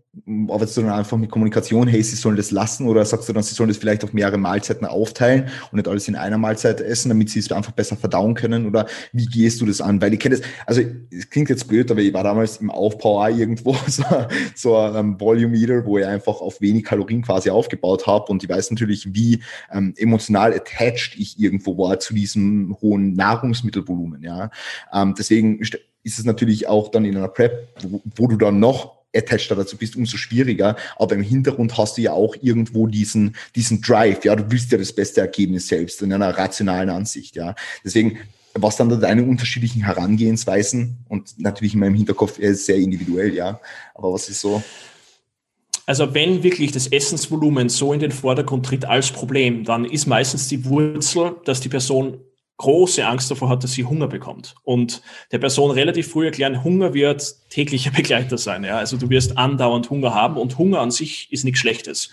Hunger ist einfach Hunger. Es ist eines der natürlichsten Dinge, die man empfinden kann. Und du wirst das in der Wettkampfvorbereitung sehr, sehr oft spüren. Wichtig ist, dass du deine Ernährung so auslegst, dass die Performance passt. Und wenn dann auch noch die Mikronährstoffe abgedeckt werden können, ist halt ja, ist es eigentlich ein Luxus, wenn es ein paar Stunden außerhalb vom Training gibt, wo du denkst, okay, ich fühle mich jetzt relativ gut. Also das ist jetzt nicht der Standard, den du anstreben kannst, sondern du wirst einfach, ja, außerhalb vom Training, du wirst einfach Phasen haben, wo du denkst, okay, mir geht's nicht gut, aber ich weiß gleichzeitig, das ist jetzt zuträglich äh, zu dem Ziel, was ich habe. Also konstant dran zu denken, okay, wann bekomme ich jetzt wieder Hunger oder ich habe gerade gegessen und ich habe schon wieder Hunger. Das wird irgendwann einfach der Normalzustand sein. Und es das heißt ja auch gleichzeitig, dass du Progress machst. Also das, diesen Hunger niederzustreiken mit mehr Gemüse, mit insgesamt viel mehr Volumen und Unmengen an Wasser trinken, das machen auch manche Leute, dann ist es einfach etwas, was man der Wurzel nehmen muss. Und das ist einfach dieses Hungerproblem, wo man der Person sagen muss, okay, Hunger hat jeder, das ist Standard, akzeptiere es und du wirst, du wirst viel besser damit zurechtkommen. Mhm. Ja. Cool. Ähm, Patrick, wie läuft das bei dir ab hinsichtlich äh, Mealplans versus Tracking? Gibt es bei dir Leute, die in einer, in einer Prep einen Mealplan bekommen oder ähm, beziehst du dich eher einfach auf die Kompetenz der Leute, dass sie einfach ähm, ihre eigene Ernährung gut strukturiert und im Blick haben? Ja, also ich sag mal, zu 95 Prozent äh, tracken die Leute selbst. Ähm, was wir natürlich grundsätzlich machen, ist durchsprechen, okay, ähm, was sollte denn mit drinne sein? Ne? Wie viel Gemüse, wie viel Eiweiß, ähm, was äh, Nahrungsmitteldiversifikation angeht. Äh, ich lasse mir auf verschiedene Tage einfach mal schicken, damit ich überhaupt erstmal sehe, okay, was ist der denn überhaupt? Ne? Und gerade wenn wir solche Probleme haben, wie beispielsweise, dass denn hohe Gewichtsschwankungen immer wieder entstehen, ähm, und es immer wieder Probleme gibt, was Valentin schon gesagt hatte, dann gehen wir da, man hat ja so ein bisschen seine üblichen Verdächtigen, was Volumen angeht, was Salzkonsum angeht, was Verdauungsprobleme angeht. Das sind so die Standarddinge. Äh, und irgendwo hat man denn diese Komponenten, die man dann doch irgendwo beeinflussen kann. Und ähm, ja, je nachdem, wie es denn, ob es Probleme gibt, ob es keine Probleme gibt, äh, setzen wir denn da nochmal an, beziehungsweise ich lasse mir dann doch nochmal schicken, wenn sich das vielleicht auch im Zeitverlauf geändert hat, wo der Athlet vielleicht dazu geneigt hat, äh, das jetzt nicht zu erzählen, sondern dass er jetzt gesagt hat, okay, nee, ich tausche jetzt heute das und das gegen noch mehr Volumen ein und äh, das wurde dann halt nicht thematisiert und dann äh, kann es halt irgendwie zu Problemen führen. Oder eben der Salzkonsum, das ist halt auch so ein Klassiker dafür, äh, wenn jemand das nicht so auf dem Schirm hat, dass es da halt zu extremen Gewichtsschwankungen kommt. Und äh, das ist halt ein arges Problem. Klar ist es erst vielleicht für die Peak Week jetzt oder zwei Wochen vorher relevant, das einigermaßen auf ein konstantes Level zu bringen. Aber was es mit dem Kopf macht, nachmittags, wenn du abends relativ viel Salz isst und stehst morgens auf und siehst aus wie ein, ja, wie sagt man, vollgeschissener Sack Reis, dann, ähm, dann ist das nicht gut. Selbst wenn du weißt, selbst wenn der Athlet weiß, dass es am Salzkonsum zum Beispiel lag oder daran lag, dass er halt die Kombination aus hohem Volumen, Verdauungsproblemen, Salzkonsum etc. Selbst wenn er das weiß, ist es trotzdem schlecht am Folgetag ne, für seinen Kopf. Und das ist ja irgendwo auch alles Stress. Deswegen ist das so ein kleiner Appell, den ich immer wieder mal bringe, ist zu sagen, okay, vielleicht mit dem Salzkonsum auch ein bisschen schauen, dass man das über den Tagesverlauf glättet, damit man halt nicht so eine extreme Schwankung hat, weil man kann gewiss sein, am Nachmittag siehst du dann deutlich besser aus. Aber es bringt dir dann morgens halt nichts, äh, wenn du denn im Kopf schon wieder komplett durch bist. Ne? Gerade wenn du ein bisschen vorangeschritten bist in deiner Diät und denkst, ja, was ist denn nun los? Ne?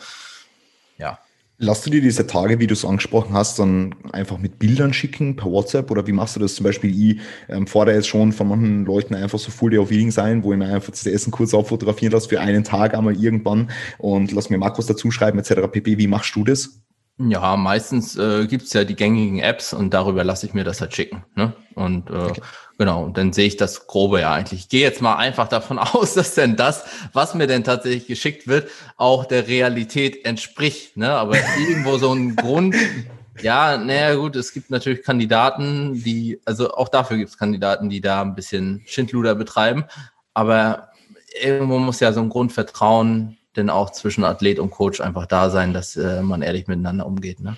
Mhm. Aber wie wir mit dem Peter in einer anderen Podcast-Folge schon geredet haben, gibt es auch deutlich äh, mehr Leute, als man denkt, die den Coach anlügen. ja. Manchmal erfährt man das auch erst im Nachhinein. Ja. Also ich habe schon das ein oder andere Mal dann nach der Wettkampf, äh, Patrick, da, das habe ich dir nicht erzählt. So.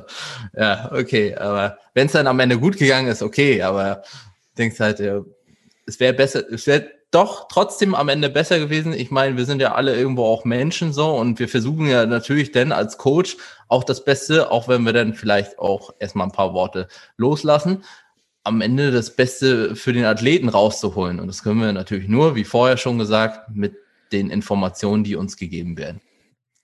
Frage noch, wie, wie wichtig ist dir bei diesen ich nenne es jetzt einmal Full Day of Eating, wie wichtig ist da eine Struktur oder Regelmäßigkeit von, auf einer täglichen Basis? Mm, ja, also ich finde es halt grundsätzlich schon äh, sinnig, wenn, wenn man eine gewisse Struktur drin hat, je nachdem, wie halt auch der Alltag aber auch von dem Athleten aussieht. Ähm, arbeitstechnisch zum Beispiel, wenn er zu unterschiedlichen Zeiten trainiert, im Vergleich zum Wochenende, vielleicht auch zu innerhalb der Woche, da wird es halt natürlich, äh, je nachdem, wie das Individuum da aufgestellt ist, Unterschiede geben und äh, dann wird sich einfach alles angeschaut, was irgendwie relevant ist, um zu sagen, okay, das passt zusammen oder es passt halt nicht zusammen. Aber Struktur hilft den meisten wirklich weiter. Also ich bin auch nicht so der Riesenfan von äh, If It Fits Your Macros, weil viele sich da ein bisschen drin verrennen. Ne? Für die meisten ist es einfacher, denn tatsächlich einigermaßen aus ihrem Nahrungsmittelpool, aus ihren Standardmahlzeiten auszuwählen und denn das abzuarbeiten, als jetzt den einen Tag zu sagen, oh, heute haue ich mir mal noch einen Snickers und heute haue ich mir noch anderthalb Eis rein. Und das ist, ähm, ja, es ist ein bisschen anfällig, würde ich sagen, je nachdem, wie der Athlet auch mental aufgestellt ist und was natürlich auch die Form am Ende des Tages sagt. Valentin hat auch gesagt, ähm, Nahrungsmittel, die ich vertrage. Ne? Das ist natürlich auch so ein Punkt ist natürlich besonders relevant für die Peak Week dann, dass die Form stimmt, äh, dass wir nicht plötzlich Durchfall oder sonst was haben, aber natürlich auch für den Diätverlauf, wenn ich ständig Durchfall habe oder was auch immer, dann ist das auch kontraproduktiv für unser Vorankommen. Mhm. Ähm, dann würde ich ganz gerne zur letzten Frage kommen. Valentin, hast du noch ganz kurz? Ja, vielleicht nur ein Punkt, wenn ja, ich mir ja. so ein Full Day of Eating vom Kunden zuschicken lasse ja. und ich sehe da so Dinge wie, keine Ahnung, 300 oder 400 Gramm Erdbeeren, dann läuten bei mir schon mal die Alarmglocken, weil das heißt meistens nicht, dass die Person nur Erdbeeren isst, sondern da wird vielleicht noch ein bisschen Süßstoff hinzugefügt, um das noch süßer zu machen, damit einfach in irgendeiner Form wieder so ein Spaß am Essen zurückkommt. Und Süßstoffe per se sind überhaupt kein Problem und nicht schlimm, aber beim meisten, bei, bei sehr vielen Leuten kombiniert mit Monster und Pre-Workout und was weiß ich alles, kommen da sehr, sehr viele Süßstoffe am Ende des Tages zusammen, was definitiv bei der Form manchmal Unterschiede machen kann, beziehungsweise noch viel schlimmer bei der Verdauung. Also das haut dir die Bakterien im, im Magen, im Darm komplett zusammen und das kann, bei mir war das 2017 in der Vorbereitung ein Riesenproblem. Also ich habe absolut Monster missbraucht und das, das war eine sehr, sehr, sehr, sehr lehrreiche Lektion, weil ähm, auf die, wie gesagt, Süßstoffe an sich Problem. Aber was sie mit der Verdauung machen können, ist sehr wohl ein Problem. Das nur als Anmerkung. Hast du das Monster pur getrunken? Äh, ich habe manchmal das Monster mit Süßstoff gesüßt, weil zu dem Zeitpunkt war es schon, schon so schlimm, dass ich gesagt habe, okay, ich schmecke eigentlich nicht mehr, was ich da trinke. Ähm, ich süße das weiße Monster noch nach. Grandios. Ja. Das ist grandios. Perfekt. Gut, ähm, danke auf alle Fälle dazu. Ist ein super wichtiger Punkt. Also hast du da wirklich die, die, die Erfahrung mit Süßstoffe gemacht, dass die derartige ähm, Auswirkungen haben können? Also beim Look vielleicht jetzt nicht so signifikant, aber definitiv, was die Verdauung und alles betrifft. Und wenn sich die Person dann einfach denkt, okay, woran liegt es jetzt, dann schauen wir an, okay, wie viele süße Mahlzeiten und Anführungszeichen hat die Person und wie viel saure Mahlzeiten hat die. Weil die wenigsten werden jetzt Süßstoffe in Salat zum Beispiel kippen. Das heißt, je nachdem, was die Lebensmittel sind, schauen wir dann an, okay, ist die Verwendung von Süßstoff wahrscheinlich oder nicht. Ja, cool. Also du nimmst sie ja, glaube ich, einen Monat vom Wettkampf oder so, reduzierst sie ja ein bisschen, oder? Ja, also so früh nicht, also in der Regel so um die zwei Wochen, einfach um zu schauen, okay, macht es einen Unterschied oder nicht. Bei manchen macht es einen Unterschied, bei anderen wieder nicht. Aber das so glatt zu bügeln, was Salzkonsum, Süßstoffkonsum und Wasserkonsum betrifft, macht sehr, sehr viel Sinn. Und auch, was der Patrick sagt, mit den Lebensmitteln. Das ist der Klassiker, wenn Leute, wenn Leute immer wieder Lebensmittel konsumieren, die sie eigentlich nicht vertragen. Was machst du da? Ja, also warum isst du immer Lebensmittel, die eigentlich Probleme machen? Die müssen mhm. raus. Hast du da irgendwelche Klassiker? Von den Lebensmitteln. Ich meine, ja. es, es hängt immer von der Menge auch ab. Ja, mhm. also bei mir war es damals so mit der Peak Week, das Laden an sich mit Kartoffeln. Das werde ich bei mir selber vielleicht wieder mit Kartoffeln machen, aber nicht mehr mit 1,5 Kilo an einem Tag. Also das sind einfach, das sind einfach so Dinge, je nachdem, was die Menge ist, ja, können Probleme entstehen oder eben nicht. Aber meistens weiß die Person das jetzt ja vorher. Es ist jetzt nicht so, dass die Person absolut keinen Plan hat, was sie gut verträgt und was sie nicht verträgt. Das ist, die Klassiker, die sie im Bodybuilding etabliert haben, sind auch meistens das, was sehr, sehr viele Personen gut vertragen. Ja, macht definitiv Sinn. Ich glaube, über, über Nahrungsmittelauswahl in der Peak Week und so habt ihr beim Daniel gesprochen. Dementsprechend können sich das Leute dort, dort anhören. Ja, weil, also, ist ein Klassiker halt, dass, dass die Leute dann, ich meine, was, was, was ich jetzt ähm, von, von dir halt so mitbekomme, dass die Leute dann auf einmal andere Nahrungsmittel in der Peak Week oder am Ende von der Prep konsumieren wollen, als jetzt, als jetzt in der Prep, ja, und wo sie wissen, dass sie die vielleicht nicht gut vertragen, ja. Oder wo sie nicht wissen, wie sie es vertragen. Ja. Na gut, ähm, ich würde ganz gerne noch ähm, kurz das Thema Refeeds ansprechen, weil ich gern wissen würde, wie ihr das alle handhabt. Ja, ich meine, von Valentin kenne ich es ein bisschen. Ähm, aber vielleicht, Peter, magst du mal ganz kurz sagen, wie gehst du jetzt in der Prep vor mit Refeeds? Handhabst du das komplett autoregulativ, wenn du merkst, es besteht ein Bedürfnis danach? Wenn ja, wenn nein, ähm, wie gestaltest du sie? Im Multi-Day, One-Day oder, oder vielleicht in Form von Diet Breaks? Wie, wie, wie ist das so? Ein generelles Prozedere. Ja, wir wissen natürlich, es ist individuell und so, aber generelles Prozedere.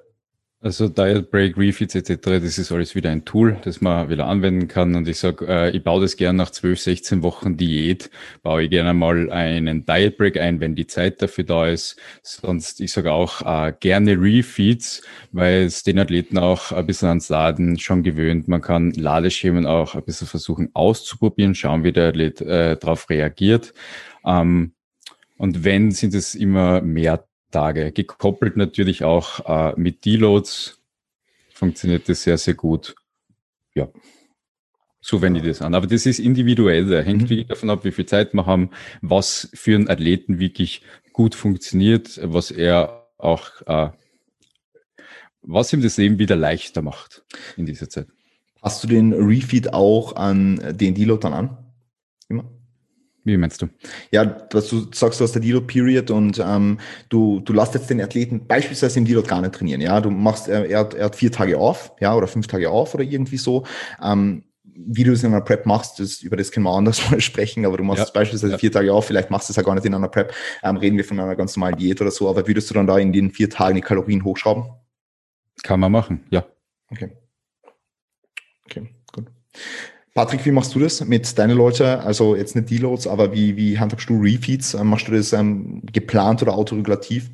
Ja, also was ich ganz gerne mache, ich teile die Diät in äh, Blöcke ein. Ne? Ähm, das bedeutet, dass ich dann frequentiert grundsätzlich erstmal einen Diet Break geplant habe. Ne? Ähm, wie, wie kann man sich vorstellen, wie so ein Mesozyklus?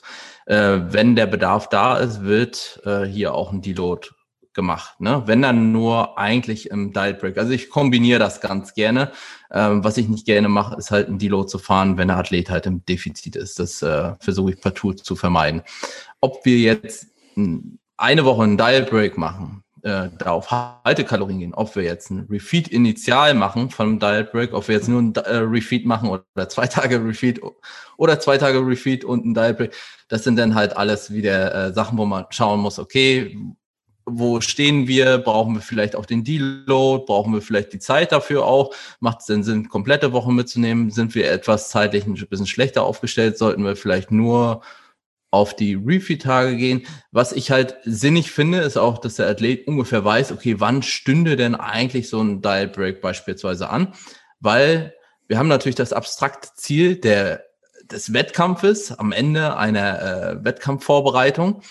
Aber wir haben natürlich Zwischenetappen, denn auf die er immer wieder hinarbeiten kann. Und das ist ähm, diese kurzfristigeren Ziele, das ist manchmal so ein Rettungsanker auch für einen Athleten, dass er dann weiß, okay, dann kann ich erstmal wieder mehr essen und äh, vier Wochen easy, hau ich durch, ne? Oder fünf Wochen, wer auch immer.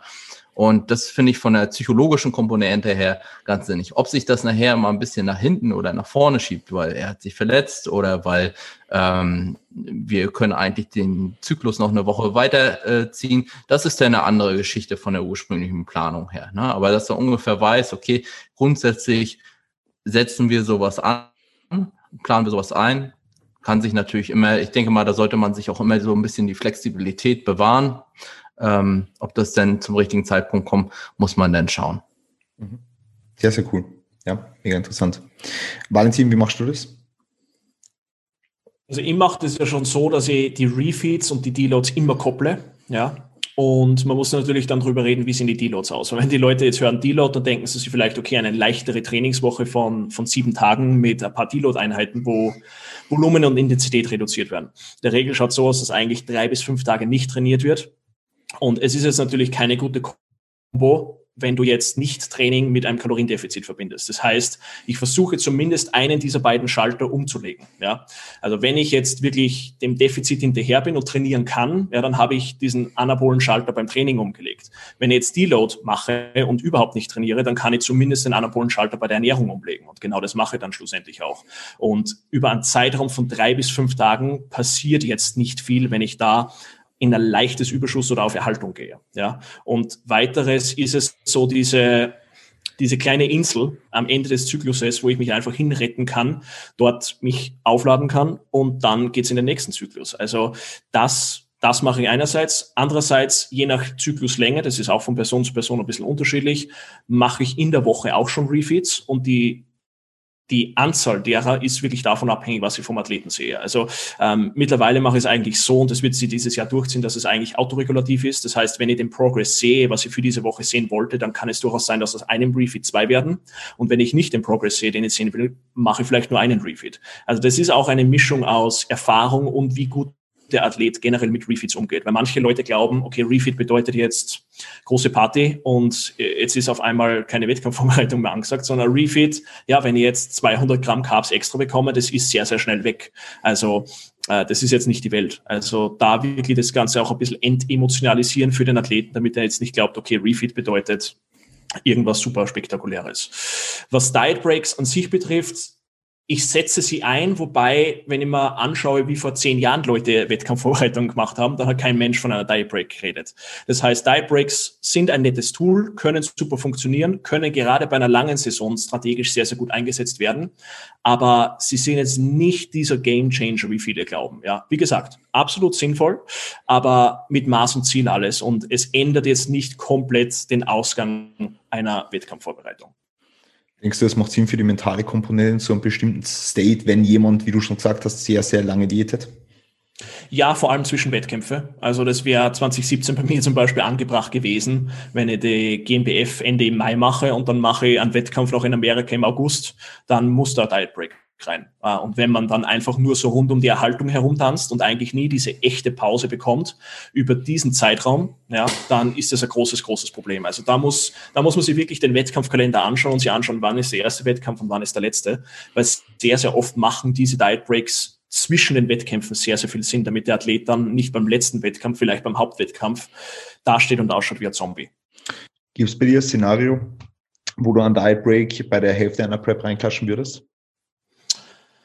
Nicht so, dass ich es vorhin plane. Also okay.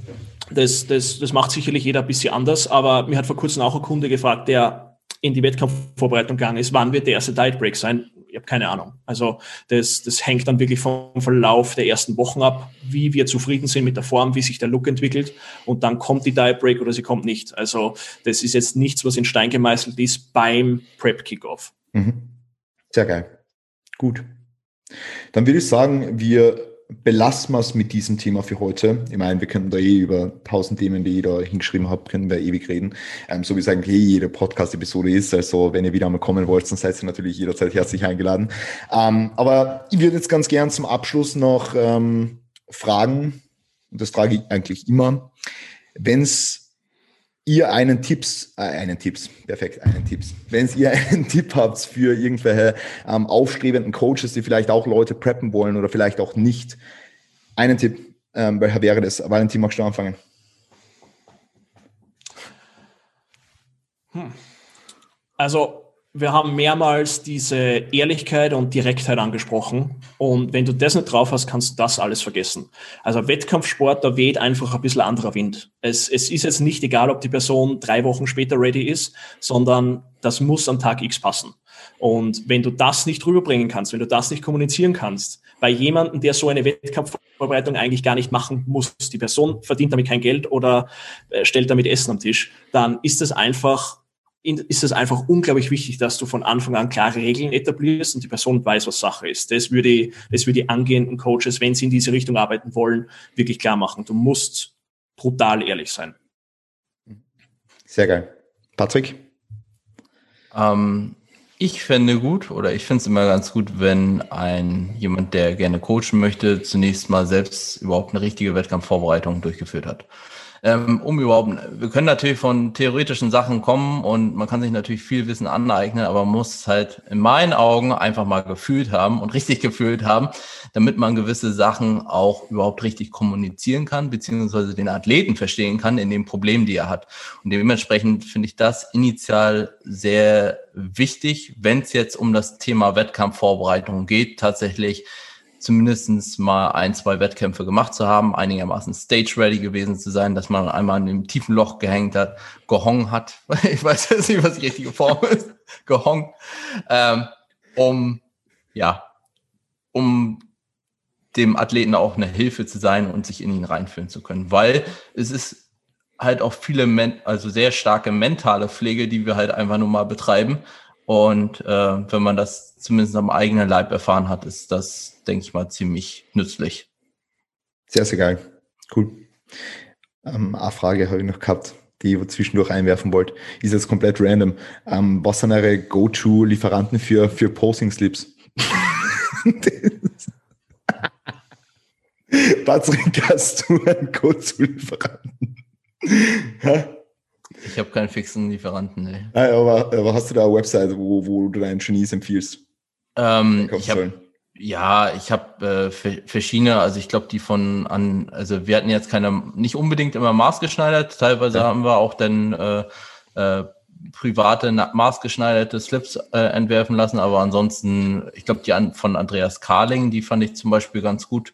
Ähm, die habe ich selbst auch, die sitzt bis heute ganz gut. Ähm, dementsprechend ähm, ich bin da jetzt aber auch, was die Posing-Slips angeht, den kompletten Markt habe ich jetzt noch nicht gescannt. war auch, war auch keine nur, Experte. War auch nur erfahrungsbasiert, weil ja, ähm, viele Leute das einfach äh, nicht wissen, wo sie einen Posing-Slip herkriegen, der qualitativ hochwertig ist und, und deswegen einfach jetzt auch nochmal so zwischendurch reingeworfen. Valentin, du hast mir auch einmal irgendwas gesagt. Du hast ja deine Leute so aus Amerika zunächst mal empfohlen. Kannst du ja, noch das, sagen? Das Problem ja. ist, dass du meines Wissens im deutschsprachigen Raum jetzt maßgeschneiderte Sachen sehr, sehr schwer findest. Also wüsste jetzt auf Anhieb nicht eine Adresse, wo ich jemanden hinbringen könnte, Peter vielleicht schon. Ähm, insofern, England fallen mir ein paar äh, Sachen ein und Amerika, aber es ist, wie gesagt, wenn es die erste Saison ist, es ist auch absolut keine Pflicht. Ja. Es sieht natürlich super toll aus und kann, kann einen Unterschied machen, aber solange äh, ein Standardschnitt passt, kann man mit dem problemlos auf die Bühne gehen. Mhm. Bitte? In Österreich haben wir die Miss Josie. Die Miss Josie hat von meinen Wettkampfathleten alle Sips geschnitten. Du kannst rausfahren, kannst dich abmessen lassen, du kannst sonst deine Maße durchschicken und du kannst auch sonst zurückschicken und sie tut's da noch ändern. Du kannst da Cups einbauen lassen, damit das Ganze ein bisschen schöner ausschaut. Du kannst sie wirklich von der Form her, wie sie beim Hintern geschnitten sein soll, aussuchen, ob du den freier legst, etc. Also dort kriegst du maßgeschneidert eigentlich alles. Wo, wo, wo findet man die? Du googelst Miss Josie. Okay. Perfekt. Wir werden die Show Notes reinpacken. Google. Peter, ähm, dein Tipp für aufstrebende Coaches, die preppen wollen oder Leute preppen wollen. Äh, mach nur das, von dem du überzeugt bist, dass du weißt, dass du das kannst. Und wenn du das äh, zum ersten Mal machst, kommuniziere das bitte dem Athleten, dass das experimentell ist und sei ehrlich zu ihm, wenn du verlangst, dass er auch ehrlich zu dir sein soll. Das ist mir jetzt eingefallen. Sehr, sehr geil. Ja, glaube, ist Grundprämisse. Definitiv. Cool.